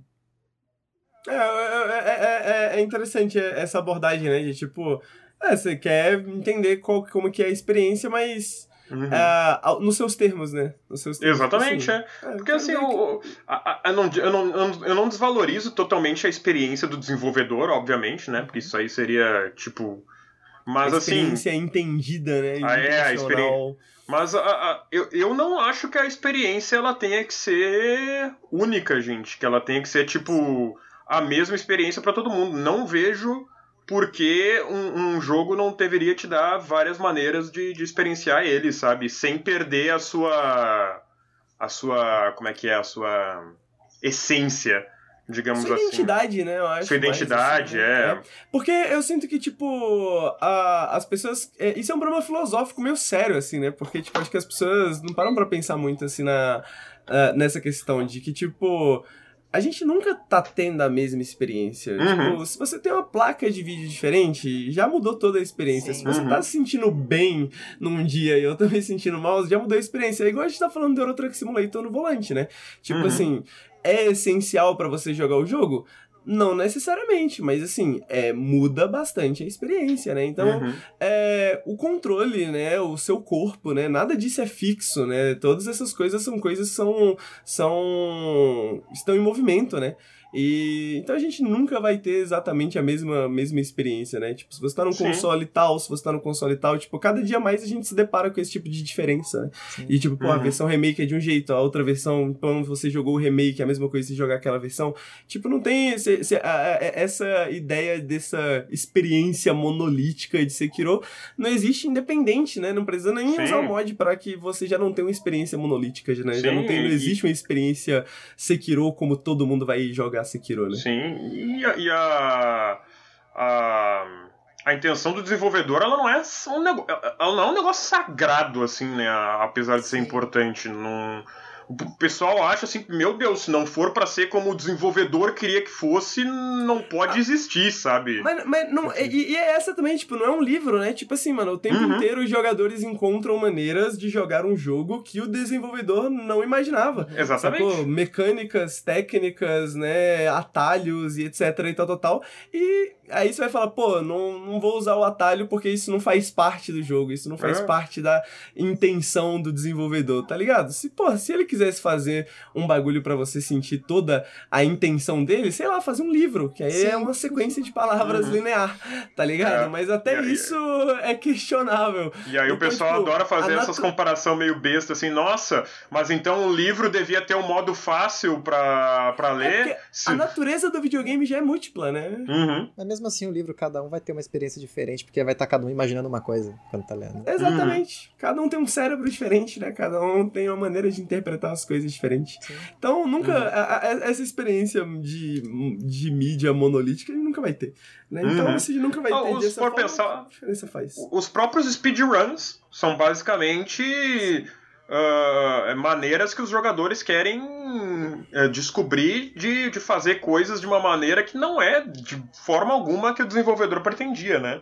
E, Então- essa, e essa é uma discussão filosófica pesada dentro mesmo dentro da comunidade speedrun, né? Porque você tem dezenas de discussões sobre jogos específicos. Isso aqui é um bug que você pode usar, que você não pode usar, que, Uhum. tipo, a natureza de bugs, né? Algumas coisas, tipo, tem alguns jogos que tem algumas técnicas que a galera fala, pô, até aqui eu acho legal, mas essas técnicas aqui eu já acho paia. Algumas coisas, às vezes você tem um bug, mas, putz, esse bug deixa a experiência tão sem graça, deixa a, a, a, a run de- desse jogo aqui tão sem graça que a gente vai fazer uma categoria própria só pra ela.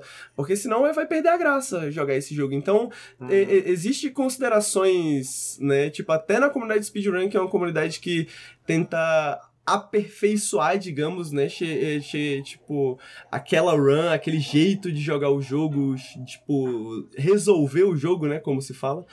É, você encontra esse tipo de problema o tempo inteiro, né? É, tipo, ah, o cara Uhum. jogou numa versão de 2006 que tinha um, um- um- dois segundos a mais naquela animação que a versão de 2007 não tinha, sabe? Então, pô, agora Uhum. só o cara que vai ter o recorde mundial é só o cara que tem aquele lote muito específico de jogos, sabe? Esse tipo de coisa acontece o tempo inteiro, né? É, é, é, é... E a gente tá o tempo inteiro tendo experiências completamente diversas quando a gente joga mesmo o mesmo videogame, né? Sim. A- a- aquela meme, né, da do cara colocando pregos no oceano, assim, e aí tá lá, a linguagem, né, tentando Ah, descrever o universo. Ah, Né, e- não tem mas eu, como. eu- só, só dizendo uma coisa, o pessoal fala: Ah, mas os jogos da From não são jogos difíceis, é só ter paciência. Primeiro que ter paciência é difícil. Uhum. Então, ainda mais no, no, no mundo que a gente vive, ter paciência é difícil, então é difícil. E segundo, eu posso usar esse argumento pra praticamente qualquer jogo. Então, eu posso dizer, nenhum jogo é difícil, porque todo jogo você só precisa ter paciência pra, pra zerar. Sei lá, pensa no jogo mais difícil do mundo, pô, é só ter paciência. É só ter paciência.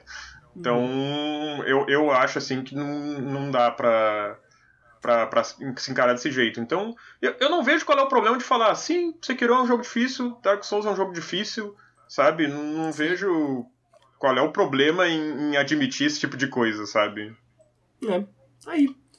Tá aí, Ah. aquela, aquela discussão de Dark Souls que não pode faltar, né? Pô, tá, É. tá- tá- fazia tempo já que a gente tinha uma É, discussãozinha não, de Dark não, Souls. não, vai, não vamos tra transformar o, o podcast nisso, né? Mas eu não podia deixar de... é, não, tem que, tem que ter, né? Tem que ter pra Uhum. animar os ânimos, porque tá muitas poucas tretas nos videogames ultimamente, né? Uhum. A, Je É- a Jessie queria falar alguma coisa? Oi? Tu queria falar alguma coisa, Jessie? Não. Ah, tá, achei que... Bom, gente, é. Duas horinhas de podcast, duas horinhas e vinte já, na verdade, de podcast. Eu acho que a gente conversou bastante bem sobre os temas. Queria ir para as nossas considerações finais, né? Queria perguntar pro gamer o que, que ele achou do podcast, o que, que ele achou do, do- do- do- dos jogos apresentados de maneira geral. Se despedir do pessoal aqui também. Pô, muito obrigado. É sempre um, um- um prazer aparecer aqui no Paris. Acho que é tipo a terceira vez esse ano que eu apareço no Paris, eu acho. Eu O já parei de terceiro? contar, gamer. É, pois é, de tanto que apareço e eu, e eu adoro, né? Eu adoro falar de videogame. Na- nas minhas lives eu falo muito de política, mas eu gosto muito de, de falar de videogame. Eu gosto de falar das minhas opiniões sobre videogame. Joguei bastante videogame esse ano, que eu fiquei muito feliz. E, e fico feliz de poder falar de, de videogame aqui no Nautilus, né? Com a galerinha gamer, jovem aí, descolada, né? Aí do chat. Então, muito obrigado. Eu fico muito agradecido sempre que o Nautilus me convida para qualquer coisa, né? Tô, sou muito fã do canal, sou muito fã do trabalho do pessoal. Então, brigadão, Henrique. Eu, eu, eu gosto muito de todos os jogos que, que a gente falou hoje. Gosto muito também do Eurotruck. É um jogo que eu já joguei bastante, assim. E eu penso em voltar um dia porque eu joguei há, há um tempão atrás, assim. E às vezes eu realmente estou pensando, pô, preciso dar uma relaxada. E tem três, três tipos de jogo que eu gosto de jogar para dar uma relaxada: é, é jogo de simulação, jogo de fazendinha e jogo de, de dirigir, né? Forza, Forza Eurotruck. Então, A gente, a gente tem que fazer um triatlon, né? Você joga um Farming Simulator, aí você faz uma colheita, aí você vai pro Eurotruck Simulator e finge, faz o roleplay de que você tá levando essa pô, colheita. podia ter um jogo que fizesse tudo isso num jogo só, já pensasse? Se tivesse. de- É, tu dirige, aí tu sai da- da- do- do teu caminhão, do teu carro, vai cuidar de uma fazenda e, e vai administrar aí, um né, time de entre, futebol. Pô, Eu jogaria muitas ideias daí. aqui no Periscope. Eu jogaria demais também. Pô, jogaria pra caramba. E Jesse, agora eu, eu digo mesmo que eu disse pro gamer pra você. Ah, bom, obrigada por ter me convidado aqui. Primeira vez aparecendo aqui. Fiquei muito feliz. Primeira de muitas, espero. Olha só, é, é, é, é só chamar que eu venho. Show! E, bom, ah, o, Bom, eu, eu amei muito ter participado aqui hoje. Isso eu fiquei muito feliz assim com, com tudo que o Gamer falou sobre o Sekiro, porque me fez ficar com vontade de jogar, porque eu tinha já um pouco de repulsa por conta do Dark Souls. E aí veio ele falando e tal, eu fiquei com vontade agora de jogar, acho que eu vou dar uma chance pra ele. E é isso. Obrigada. Imagina, é, eu acho que eu gostei que ficou meio que um tema, assim, do, do, do podcast hoje, né? Futebol Manager, o Truck Simulator e Sekiro são três jogos, assim, que é, é, é o podcast do Dê Uma Chance, né? É. Dê Uma Chance. Uhum. Mesmo que você, pô, parece, ah, entendeu? Trazendo pessoas que gostam de algo que talvez você não gostaria, pra mostrar que talvez você possa gostar dessas coisas, né? Por mais que pareça que não. E, pô, já que a gente tá num podcast, Jesse, você tem um podcast ou algo assim? Tenho. eu tenho um podcast, é o Transparênteses, que eu faço com meu amigo Gabriel. É um podcast focado em falar sobre vivência trans de uma maneira positiva. Escuta lá, estamos no Spotify, Google Podcasts e no Apple Podcasts. Tá aí. Escutem, escutem o podcast da Jessie. Sigam a Jessie no Twitter. Sigam o Gamer no Twitter. Sigam o Nautilus no Twitter. Queria agradecer o pessoal que está assistindo a gente até agora. Queria agradecer o pessoal que está ouvindo esse podcast no feed. Queria agradecer também o pessoal que apoia a gente no apoia.se barra Nautilus, o pessoal que apoia a gente no picpay.me barra canal Nautilus, né? É graças a vocês, nosso público, que a gente pode ter conversas bacanas como essa numa quinta-feira à noite com convidados tão legais. É graças a vocês que a gente pode continuar produzindo conteúdo aqui.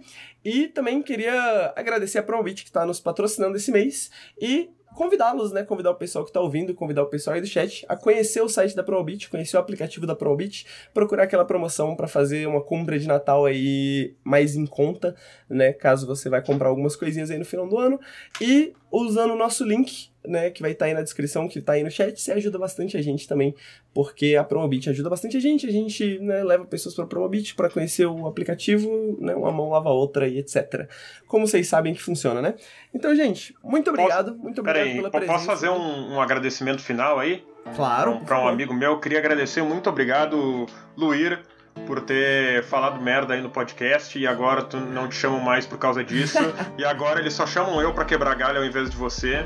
Então, muito obrigado aí, Luir, porque por sua causa eu tô participando direto abriu muito mais vaga. aqui no Nautilus. Abriu, abriu, vaga. abriu a vaga e eu peguei, exatamente. muito obrigado, Luir, por ter aberto essa vaga aí para nós. é que o Luir não fala mais comigo, não me responde, o game me responde, entendeu? Então fazer o quê? Alguém me responde, tá ligado, Luir? É isso. Então, gente, Jess Gamer, novamente, muito obrigado por terem participado. O Periscópio de número 65 fica por aqui. Um beijo para vocês que estão aí em casa e a gente se vê quinta-feira que vem. Beijo, gente. Tchau, tchau.